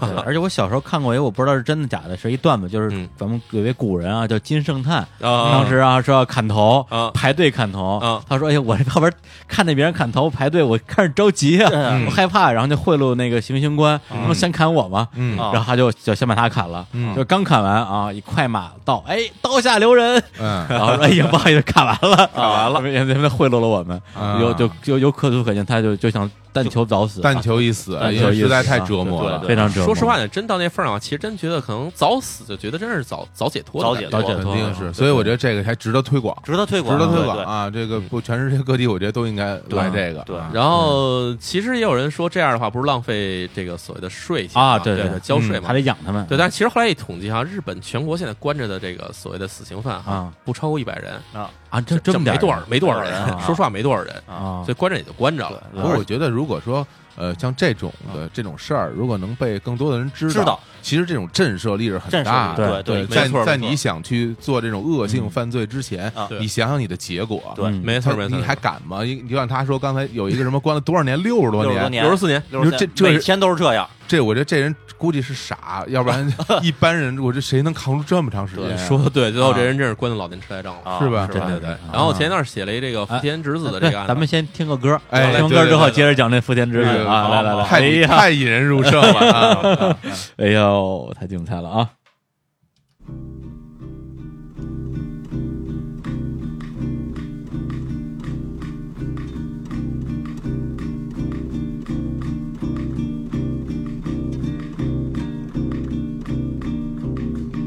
Madrugada já rompeu, você vai me abandonar. Eu sinto que o perdão você não mereceu, eu quis a ilusão. Agora a dor sou eu, madrugada já rompeu você vai me abandonar. Eu sinto que o perdão você não mereceu. Eu quis a ilusão, agora a dor sou eu.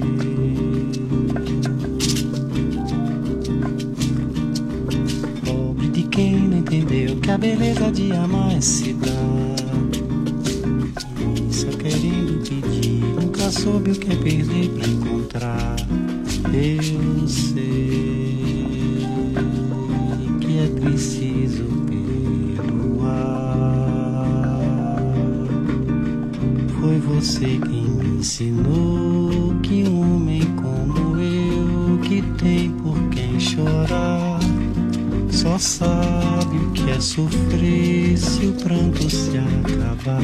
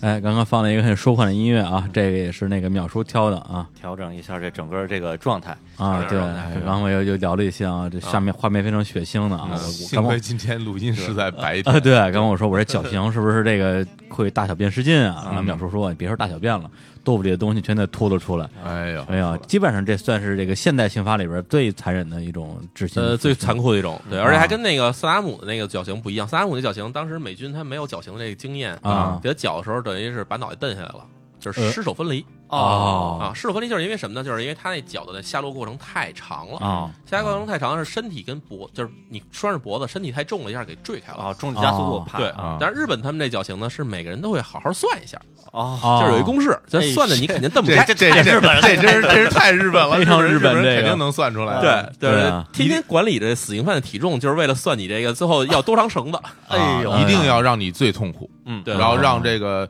受害者的家属站在那，这个有一种这个解了心头大恨的感觉，然后瘦一点的呢，绳子长点儿，像咱们这种这身材比较魁梧的，可能短点儿， 半米就够了，可啊，能那最瘦的规矩就像蹦极一样了，是吧？那不是机上来了就。啊，不是，那这个说的都是现代死刑吧？比方这跟比如说那个以前那种什么斩首比啊，也是这个比较比较残酷一点吧？咱斩首其实在啊中国的就是怎么说呢啊，在日本和在啊中国斩首都是一种比较好的死法。对啊，就啊算好司法对啊，也是快刀斩乱麻啊你想在英国，就这所谓就是啊就就是刑法比就刑法比较丰富的这种国家，英啊国、日本、中国都算是比较刑法比较哦就多的嘛。这个斩首是给至少有身份的人使的，因为它嗯快，啊对啊，特别快，啊你不疼。啊不像法国那个法国那那个斩首台，啊咔叽啊一切，咔嚓那哦都是砍国王使的，啊，啊，真是。嗯对吧？砍这大砍大官使那的比较惨的就是什么千刀万剐啊，，啊前两管那就太狠了啊，车裂啊啊英国那最狠的那个，这都太厉害了。那个啊先用水淹，啊淹水给你淹到半死，然后起来剐了你，啊！剐也不剐死你，然后最后再放把火给你烧死。啊，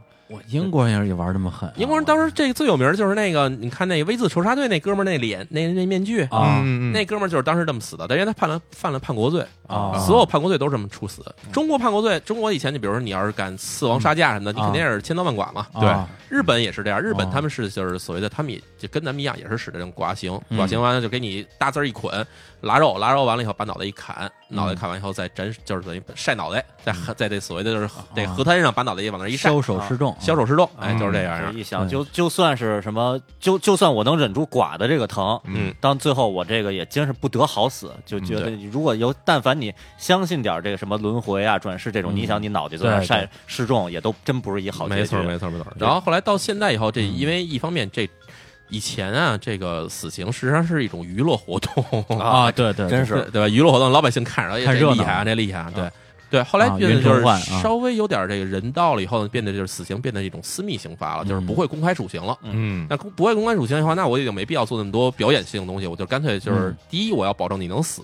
对嗯第二呢，这手段要尽量简单，嗯我好收拾，别最后弄你一地渣子，我不 好弄。哎 一地渣还得对石头啊，对，你说你要真炮决，呱唧炸哪儿都是，这玩意儿哎多呦难受啊！是啊，啊对，这地儿以后还住不住了那感觉。我天，对，非常合理，都是块儿啊，对对对对对对对，弄得比较行合理。像啊所以像就是啊日本他们之所以不采取这个嗯注射的原因，是因为觉得注射这过程有可能不死，哦，就不保证你能死。嗯啊，包括电啊椅，电椅其实也有翻来覆去电你好几回的这种对感觉对，啊。电了电器电不死， 对特别麻烦，这本身个人冒电烟子了不啊一样，对对，这这对杨教授熟这个，啊，对对对 对对，哎呦啊杨教授那是一个可能是实验田那个，我才 所以后来就是觉得就是枪决和这个绞刑是啊最常用的几种啊这个这个所谓死刑方法。啊嗯对然后相对来说，日本这枪决呢，他不太愿意做，这原因有几种，我觉得。第一呢，枪决确实带来心理的这压力太大了。对。嗯第二呢，日本其实是一个相对来说比较抗拒有所谓这种暴力的这种这种哦行动的这还种国真家，是啊所以你要是让这个警察去做枪决这事儿，估计大部分警察都不会开枪，啊，嗯，所以干脆就绞刑呗，绞刑这玩意儿肯定死，对，嗯对甭管我吊死吊不死你，反正你跟那儿呃拴个半个钟头，你怎么着也完了。对而且三而个且人他是三个人一三个一起，起摁那按钮，哎哎，没错没错，你就不是是基本上你没有什么太大心理压力，嗯然后这人在那儿挂那儿就就就等着他死呗，啊等他断气儿啊，这种事儿还是相对来说比较简单一点儿，比较合理嗯比较合理一点儿。这个对犯罪分子啊啊得到应有的惩惩处罚，，对啊对，所以听到这儿，可能有的朋友可能那个啊就光听咱们这节目，可能如果之前没看过淼叔那些文章的话啊，说这是不是还是有些狠呀？啊啊是不是不太人道啊？哎相信您看完秒叔那些文章以后，我觉觉再得再觉听到得这一段，可能都觉得特别解气，罪有应得，罪有应得，真的是，嗯因为他们之前犯的那些事儿，就是很多不是简单的普通杀人那么简单，对太残忍了。我觉得不用他说去看公众号，就刚刚他说的那几个啊事事件，件这真的是应该得到这样的对惩对罚。对哎，刚刚我说那个要讲一什么故事来啊，着福？田和子，对福田和子这事儿其实特别有意思，就是嗯他其实是一个，就是怎么说呢，是跟死刑赛跑的一个人。对哦啊，对，这人很有意思。这人嗯他最开始就是反正生在一个反正比较贫穷农家，嗯，然后后来呢，偶然的一个时间，这个机会里面他抢了一笔钱，嗯这是呃是一个女的是吗？女的，对女的，啊女的，啊他抢了一笔钱，然后就被人家给逮起来了。啊逮起来，他关到监狱里，但是当时日本监狱管理的不是太好。啊这监狱里除了关着女犯呢，还关了一批黑社会。哦嗯，然后这黑社会呢又比较的通天，然后就把这监狱里的人全买通了。哦他们先是在监狱里就是开始贩毒，嗯然后赌博。嗯后来说在旁边还关一女犯，咱们不干脆给哎，整整呗？哎等等就把这个这这个女女监那边的看守也买通嗯了，啊，然后就变得什么呢？就变得说，哎，这个老大可以有女人玩了。哎，嗯嗯，他们就从这女犯里面挑点年轻漂亮的，嗯弄到男男男啊男男监男男狱男犯这边来啊。哎对呃，不光不光是一个是呃整个女监狱就都给买了，反正就是他们挑，他们随挑们他们挑就是这啊这帮黑社会在监狱里过的日子还是挺爽的。啊啊嗯然后结果正好不幸的就是福田和子当时被挑中了，然后就遭到这帮人的轮奸。啊，嗯然后后来他虽然说是被释放了，就是刑满释放，但啊对对这监狱留下了一深深的心理阴影这是。然后后来他出狱之后呢，他当然也是各种各种找工作，当然没有什么好工作给他。嗯然后后来他就抢劫杀人，啊，他啊对他也开始有反社会的这个人格，对，他他的跟他自己老公俩人就是抢劫杀人，啊还一起雌雄大盗就啊自行大盗，自行大盗。啊但是抢完了以后呢，她老公就等于就是她她她自己要脱身，她啊老公想自首，啊然后她干脆就从她老公身边逃走了。啊然后从那一天起，她就一直隐姓埋名，各种改自己化名，然后就流落到各种地方，啊嗯在日本基本上她跑遍了。嗯她跑多少年呢？她跑了整整整整就是从她杀人嗯到这个这个起诉年限应该十五年的这个年限，嗯她跑了十五年。嗯嗯然后呢？这十五年，他一直在跑，在各地的去辗转。然后，只要有人发现嗯说他可能是跟哪个自己身份相关的人，或者是有人跟他求婚，或者等等这种时候，时候嗯他就马上再跑。就消失，就不能跟别人产生太深的不这能个跟人有产生不能更有多感亲密情关系啊不能有对羁绊，啊所以这过程中，他其实是有很多好的机遇的，包括他去了一个老的、非常老的一个做这个日本的典型的老店，啊啊然后他用自己的聪明智慧，然后跟这个店老板嗯把这个店做的特别好，嗯就从小木房给改成一公司了就。是卖核果子的是吗？对，本然身后是他工作能力就远近闻名强啊这个店哦大家觉得特别好，说跟这个老板说，你干嘛不把他娶了？老板说我就娶她，我就跟他求婚。嗯求婚完的第二天，他就直接消失了，跑了跑了，啊各种辗转。然后这过程中，他也遇到了各种各样的人，很多人听了他的遭遇以后，觉得很同情他。啊啊他也会把自己遭遇真的告诉别没人有没有没有，不是他是什么？他是能啊不说就不说。哦，但是他后来遇到了一个老太太，嗯这老太太是开酒吧的，嗯然后这老太太以前其实也有案底，啊，哦，然后就看出他有问题来了，都是跟他道理聊，最后他也跟老太太说，我其实也是这么一个回事儿。嗯那他说我理解你，嗯但是啊，你应该早做决定，嗯你早进监狱，你早出来，哎因为你不一定能判死刑。啊啊然后呢，他就没听老太太，他还是各种辗转，啊嗯各种地方跑。他最后暴露的原因是他最后实在是对一就跑累了，跑累了啊岁数也大了，就在一个地方待了差不多可能有一个月的时间。嗯他去一家店，他特别喜欢在一家店吃那个就是关东煮。嗯哦第一天吃的时候，旁边有一人看着他觉得笑。嗯，因为他已经被通缉了是吧？他其实当时已经通缉了十几年了，嗯就是恨不得日本到处都贴他照片。对对他在过程中他做了点整容，哦，但是呢也看不太出来说整了特别多，微整啊微整。那留时候你留看留留了胡子 了，我看文章说他好像整过，其实还整过两三次是吧？啊，不止两不止两三次次，这非常多，非常多他他其实什么那时候的整容手术也不是特别成功，嗯也不是特别不像现在，啊他只给你改头换面红脸。对是啊，对，对现在没有这事儿啊，。那会儿啊感觉我看那个推送里那照片儿嗯，感觉就可能就是整的，比如说鼻鼻子什么弄的塌点儿、挺点儿，就这种区别。嗯没错，哦而且他整容，他目的不是说为了让自己变好看，啊他是为了让自己看起来跟以前不一样哎，对啊嗯所以他有时候会往难看了整。啊嗯是但是整到最就反正最后，他最后其实觉得自己已经安全的时候，在这地方待了差不多有一个月的时间的时候，嗯第一次去店的时候，然后就被人看出来，觉得好像是这人。嗯然后呢，就跟店主说了，跟店主说说这人可能是通缉犯。嗯然后呢，店主也留一心眼儿，然后他们也报警了，报警警察来对对照片儿啊，可能就是他。说下回再来的时候你告诉我们。啊，然后结果果不其然，他过了差不多有俩礼拜，他又嗯跑这家店来吃饭，吃着吃着，店主就跑到后面打一电话、嗯给警察说：“我这店里可能有通缉犯，嗯而且是你抓了十几年没找着的人。”警察当时已经很慌了，为什么呢？因为这个杀人案当时已经离这个最后结案只剩不到一个月时间也了。就过这一个月的话，过这月的话，他就无罪了，无罪，哦，就是他就算说出来说这人是我杀的，也判不了也他，判他了有一个这叫什么起诉期就是吧？就是所谓的追追溯期刑吧叫追诉期，刑追事诉诉期期。对，啊，然后结果警察知道这事儿以后，马上就奔到这个店里来，然后给他团团围住，嗯然后给他带走，验明正身，嗯确认他就是当时的福田和子。嗯然后最后检察官给他起诉，检察官把这些案把这些资料全整好了以后，其实就是当时他这个刑事案件过期当天当天啊哦直接交了，交完以后直接警察一判死刑，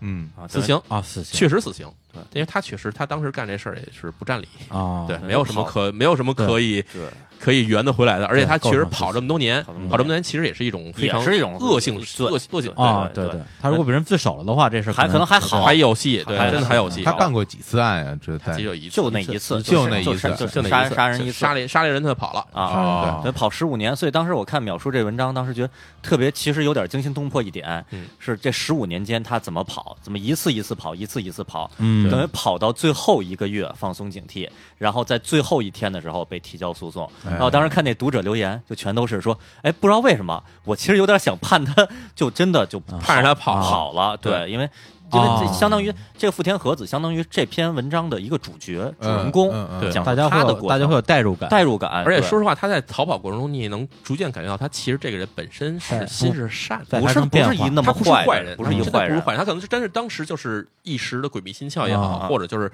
觉得就是当时我真的缺这笔钱，嗯，真的，他就最后最后在过程在逃跑过程中，其实有很多他关于他自己的心理的接触，嗯，然后会觉得写得他非常这个人细其实他也不容易，对，嗯他也不容易对。然后结果最后他被抓住以后判死刑进监狱，然后最后他也没被执行死刑，嗯，因为他老死在监狱里了。啊，哦，嗯我这听着东野圭吾不过如此吧，对，真是东野圭吾的，对。然后感，所以感觉这故事吧，当时看完以后就觉得，嗯就还是就能自首就自首，对，嗯其实真的是他要是真的早去自首的话啊，这可能这个判一无期，对，判一无期关个十几年你也就出来出了，来了。穿人这差不多也就后面你能可以过自己安稳的生活了对。他他真是他生活能力其实特别强，没错，对，把人对店给振兴了，他就对啊整这个真的容，很聪明，对，对而这人很聪明，而同时他这人还挺善良的一个人啊嗯啊。嗯但是就是可能一方面年轻时候做了很多错事儿吧，做了一些自己当时想不清、想不通的事儿，嗯嗯对所以我觉得这案子其实也有一种就是能劝人嗯，及时回头吧，对，嗯，及时回头，嗯。不过我看你写的文章里边，印象最深刻的还是一些那些真的变态，哎， 真的 真变变态，要不然就是说洗脑，包括直接写北九北九州那个啊北九州那个时候对其实有意思，就是北北九州那个案子，我当时我的写作状态特别好，啊，嗯就是当时我基本上是每天早上起来七点多醒，嗯七点多醒了以后就开始自己坐在桌子前面就开始写，嗯写一中午，呃写一上午，一直写到中午，嗯，写到中午差不多写完了，然后发。法啊，对，差不多每天每天都是这样，所以对，这个那时候写作状态基本每天都是接着的，哦，嗯对对，连着写，连着写连着那写对对精神状态一样，就跟那个青年小伙子录专辑啊，对这这儿就可能举哎一例子，就是如果那几首歌是连着录的，那他们是一个气质的。对，如果这个拖搬拖拖拉拉拖了好几个月，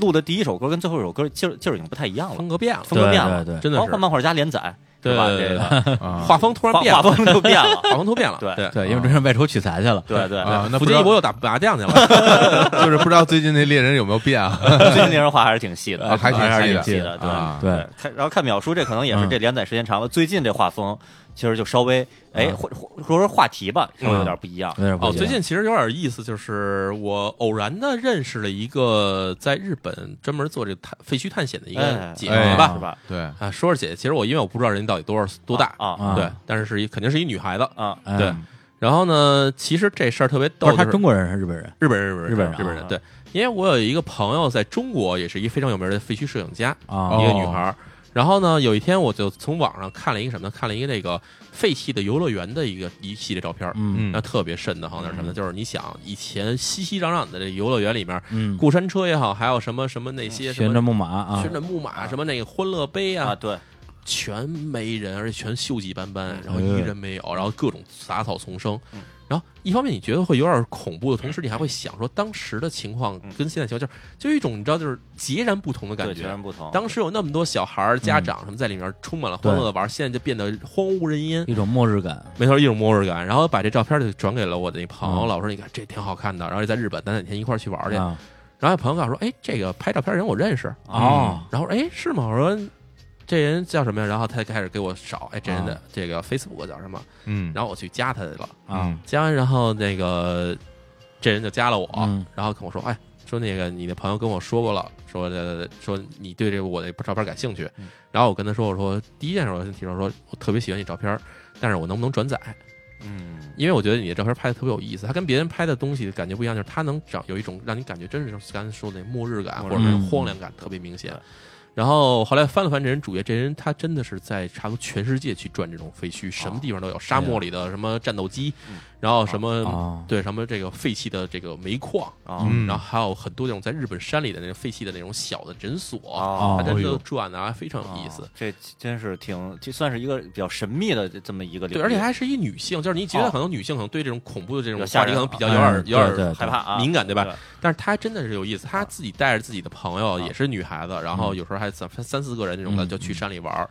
然后我跟她聊这些事儿，然后就我呃这们人这个人你还没见过是吧？还没见过，但是我们俩就是认识了以后，差不多有这两天的时间吧，就基本无时无刻在 Facebook 上，就是我们俩就聊天聊天儿啊聊聊。嗯，对，然后后来我把他东西给翻译成中文，然后在我那公众号上发了一篇儿，就对发那个就是所那个那个叫招招仓仓病医院院，周仓招仓医院，对嗯，招仓医院。然后他看了也觉得特别有有兴趣，因为觉得嗯他说就是这种东西不知道中国的读者是不是喜欢。哎哎，对，然后全人类应该都， 或者我说不说真的喜欢吧，感兴趣，感好兴趣奇对对真是真是，然后我还挺谨慎，我说你要是觉得有什么不好的地方，你全跟我说，然后我全给你改。然后你要比如说要写出你的这种什么东西，哪些你想写，哪些不想写，全告诉我。啊，然后他还挺就是挺配合的，就是说你嗯全自己写就行。然后对，然后你要是写完了以后，你发完以后给我也看看，我也想看看什么最后啊这东西我的东西变成中文是什么样的。啊，然后我就给发了公众号了，啊发了公众号，然后一贴呢，然后他跟我第二天跟我说说说那个说这个我这个 Facebook 这一天突然来了六十多个中国人要加我啊啊，然后真的就是好友巨涨，啊然后他跟我说你你你你挺牛逼的， 对，真的是我有粉儿啊，对 有粉儿啊对，像那个其实之前感觉那个在微博上也会看一些在世界各地，好像欧那个欧美也有一些拍废墟的，非常多对废墟。然后呃其实这我感觉啊，这废墟其实分两类，嗯一类是就是废弃了的人人类场所、废弃的工厂，嗯它是一种残缺的美，对是末日的美；对另一种是带有一种神秘的，并且那个地儿以前不是很正面的这场所，带那种那种惊悚感。嗯对对比如说对废弃的医院，有有，比如说这个招仓医院，就是里边发生的那些事情都是挺挺残忍的。对，因为它其实确实它它虽然作为一个医院的废墟，但它被废弃的原因是非常的让人觉得哎，非常非常恐怖就是的一他个事儿，之前发生过很多不人道的事情，不人非道的常事不人道的事对儿，嗯对，所以它被废弃了。对那所以就算去探险，比如说，如果咱们去一个，比如破旧的战斗机，咱们想着它辉煌的时候它是什么样，哎对觉得哎感慨一下。但是去招仓医院，我看那些照片儿，也包括有些照片儿我不敢看，嗯然后那个你都不敢看比如说，比方说回复什么什么关键字可以看到更多什么招的照商片医。院四个字，回复看照片，我回复了，那天大晚上了，把我吓死 了。哎，今儿今儿出了，今儿就那天出的是 hard model，那天出的是那天出困难模式对吧？啊今儿出地狱模式，地狱模式，哦地狱模式对我就了啊没敢都点点开，就说回复招仓二嘛，啊就说那些照片儿，你你就能想到，在那照片儿拍的那些场所，嗯是死过很多的这个冤冤魂的，我对觉得就是对那那非个常感多觉真的是太太太太让人这个憋得慌了。真对对的真的对是对，真然后的是看到那个院长那照片，我就对心头一紧。对，我觉得这嗯人就就送上脚手架就就完啊了。那个院长的那个院长的采访，当时看觉得这个人他有一种怎么说呢，就是有一种精神就是精神病的气质啊，对，就是人说话他能笑得出来，哎做这种事儿，觉得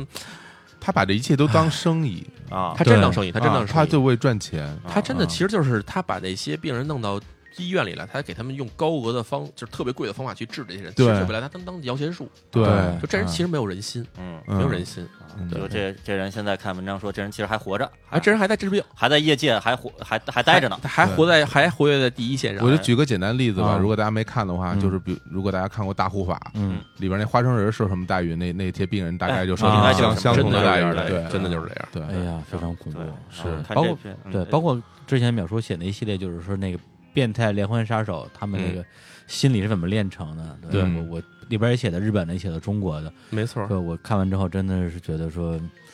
呃，会有很多思考，因为它它它不是一个纯猎奇向的东西，没错它会分析这些人的这个心理成因吧。嗯而且我想传达一点，就是大家看我写的案子，其实都是日本的案子，但嗯其实并不是说变态只有日本有，啊，当然哎，就是只要是有人的地方，他们都会出现这样的人，嗯是就是必定有一定比例的人，他们会不太正常。啊嗯然后这些人他变得不太正常的时候，我们没有办法去把他们的嗯这些人变得完全正常的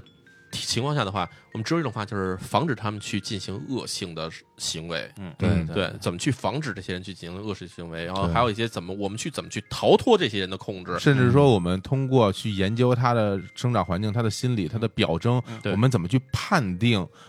周围是否存在这样的人？没错，是这儿这儿这儿好像这么往下说下去，就有点变成少数派报告了。哎，预测啊你你经这常哦，人，对对对，呃估计你要犯事儿啊，嗯提前给你抓起来。嗯但是我其实我觉得，就是《少数派报》那片子确实有点他矫枉过正了，对，哎，啊对，矫枉过对正。矫枉过正了啊。但是其实就是人要是里面出现有精神病的这种情况是非常正常的一种情况，嗯因为所有的物种都会有突变。嗯是对对，要科学来说的话，肯定会有人跟别的人不一样。对，嗯然后他进行情感缺失也好，或者他比如道德感缺失也好，这种事儿其实都是非常有可能出现的。嗯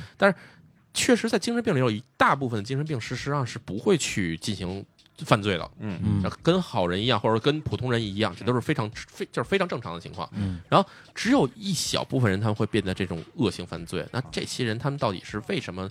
变成这种呢？对其对肯定精神病不是唯一原因，他肯定还有其他原因。对假如能找出这些原因的话，我们就能去至少说防范在社会中出现这种恶性事件的情况下。对对对吧对，比如说里边有很多文章看完以后，我就感觉啊，比如说家长就不能这么当，你你这么没当错家长，自己的对孩子就对对没错儿。对，比如说在学校，那个老师和同学们就有些行为不要做，比如说某个某个可能感觉某个同学挺不合群儿的，嗯大家大家就想用别的方法跟他相处，不要说去孤立他或者是去欺负他什么那种这对种，这种方式校园欺凌感觉好像特别容易这个引引发恶对性引发了一些畸变性的人格。没错，校园霸凌这个事儿其实特别的值得研究，而且对在国外哈，包括比如像在欧美，嗯，然后像日本这种嗯校园霸凌的情况是非常就是很恶，而且是很恶化的。感觉是一个传统文化。它其实不是传统文对化，啊而是一种就社是会一种就是你这个啊人到这个年龄段反而容易出现那种行为。对对对，啊我觉得它不特是别不是明显文化啊传承，对是因为人在幼年时期的一些动物动物的哦性的表现啊，嗯对啊，他就会他就是你，比如一个小孩小的时候，他是没有善恶感的啊他去去欺负小动物就。去破坏。他非常残忍的啊去对去没错去没去错殴打没错小动物啊，你说他是完全是为了发泄还是什么？就好是像哦没有，就是是这这蚂蚁啊、对青蛙啊、对昆虫啊是，一种动物这性基的本上表都是现。啊这小学的时候。对但是你要说咱们就是人对人的对这种无意识的这种就这种是伤害欺凌和伤害，咱们咱们都有经验嘛。对就是初一初二的时候，小孩最狠，嗯上高中之后基本上就明白事儿了啊对对就对好对多了。对小学的时候就是小朋友嘛，就就是但也但也小学小学也有但小也学有是小学也它有不是那种肢体的暴力，对它是语言和行为的那种冷暴力，就完全是嗯对班里同学都不理你。对，或者嘲笑你，对对，嗯，对就是我相信咱们在成长过程中肯定都遇到这种遇到情过况对就是至少班里可能会有人被人欺负，或者年级里有谁会被欺负。对，然后所以很多的家长和老师就粗暴的认为是因为你性格不好，是因为你内向，说这多大点事儿，别人也一样，你你怎么就受不了？其实不是这样的，对对而且当那时候真的是一种无意识的状态，因为我我举一个很小例子，就是嗯我小学时候还属于那种比较乖的小孩吧，哦，然后我那个小学考初中的时候，嗯差一分儿，啊然后没考上我们我们学校我们那个区那重点重点初中，嗯反正就上了一个离我们家最近的一个学一个嗯初中，那学校属于刚建校第二年，哦，就是全区所有的那些说实话别别的学校不太愿意要的老师， 就到我们这儿来了，嗯然后入学分儿也很低嗯，对，然后但是我去那儿之后就就考全年级第一啊，然后就哎呦是也呵是老师什么都特都特喜欢，嗯然后我自己就就明显感觉就自己无意识的膨胀了。膨胀就，膨胀了，就觉得就真的觉得自己特牛逼，哎呦呵对，，以至于我到现在我我印象特别深刻，就是有一次我们班一女孩儿，对，现在想起来其实长得挺漂亮的，就是特文静一女孩儿。哎，我们俩就是就有一次聊天对话什么的，她也不知道怎么就惹着我了，我当时就揪着她脖领子，嚯，对，就跟她说话，就嚯就这种这种画面，在我一生之中肯定就这一次，啊而且是无法无法想象的一个事儿。我现在从李老师身上可看不出来这影子。呃，对对对，没有，而且 我对幸好当时我们班好像有一个男生，那时候好像挺喜欢他的吧，啊一大高个儿，哟他看见之后就直接就 给给给我瞪开来了。啊，哦对，否则的话，我真的觉得说我我怎么可能变成那个样子呢？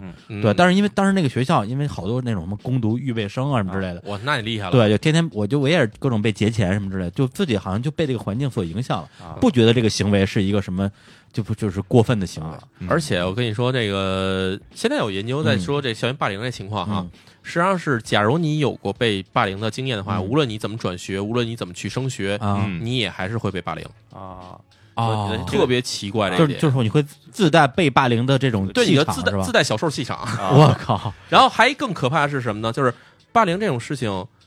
会通过基因遗传。啊就假如你爸上学的时候被欺负，啊你上学也有可能被欺负。哦，啊，这个也比他爸是吧？就感觉这种哎哎，真是吧是这可能本他身不是他不是百分之百确定的，啊但是说嗯确实有这种基因会带下来。嗯对感觉就是一个是性格，另一个可能家庭成长环境，比如说对自己的自己的父母本身就是有有这种性格，那孩子有可能也会带有这种哦倾向是我想随着这个科技的发展，可能这个事儿的大家研究的呃案对例个体多了之后，可能会得到一些答案。是所以就是说，这是个有东西相似只有研究才会有结果。对对对，只有大家都去正视这个事情，才嗯会有结果。假如我们一直觉得他就是一个啊小孩承受力不足，嗯那这种事情永远就是没有人去解决这个问题，嗯那只能永远去等着这个事情被解嗯决，然后是有更多人去受害。对，所以秒叔做这事儿非常有意义啊。呃非常有意义啊！ 啊，对，赶紧捧一捧。对，哎，而且你就是你一开始选择日本这嗯么一个国家去研究这个犯罪，因为现在比如说全世界很多的国家，对都有很多一些值得一写的这对种对犯罪对的事实吧，也有对很多人已经在写了嗯。你为什么会选择日本？因为很多人可能会觉得说，啊是不是因为日本人特别变 态，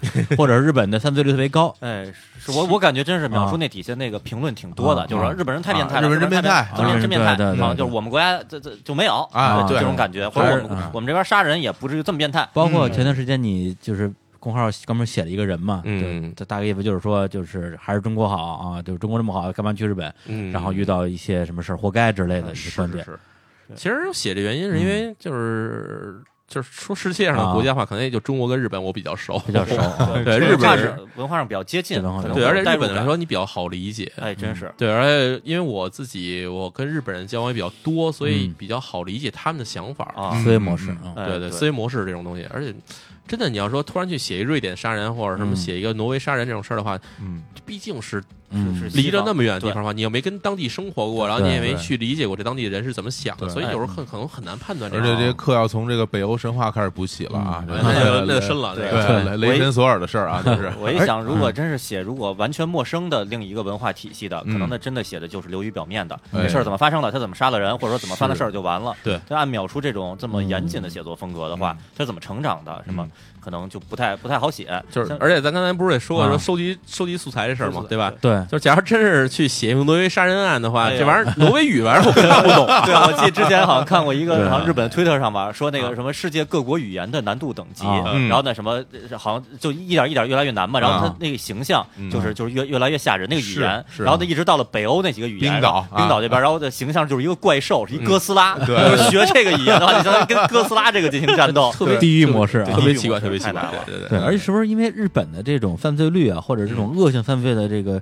呃比较少，对，导致就是说日本对这个事情比较关注，从而留下大量的资料，可我以觉让得后人去研究我觉得你说有道理，啊就是说他的这种恶性案件啊，哈可能几年出现一个，啊然后这样的话就有大量的时人力、物力、啊时间、精力去投入到这个事件研究里面去对。啊哎，假如这这国家一天到晚老是凶杀，对吧？像什么嗯叙利亚这种地方的话，啊，对，是人这家你研究不过来啊。对。嗯也对是，另一点还就可能是日本日本人的这个整个办事儿的风格吧，可能资料也比较好查，或者说相对吧，相对好查。比如说你就是说我国的很多的办案的资料是可能对外是不公开的，对对对对你你没法查。而且对而且日也是因为可能是日本这些年的这个社会状况、经济状况相对平稳，平稳嗯对它没有特别大的动荡，嗯对所对嗯以还就研究起来很多的，就是因为呃不可预知的因素相对少，对，对我们就可以更多的去研究人性。所以你要是真的用科学方法去研究一个事儿哈，当然我不说我写东西是科学的哈，嗯就是你要真的用科学很方法，科学的啊， 就是你要真用科学方法去研究一个事情的话，你实际上要排除很多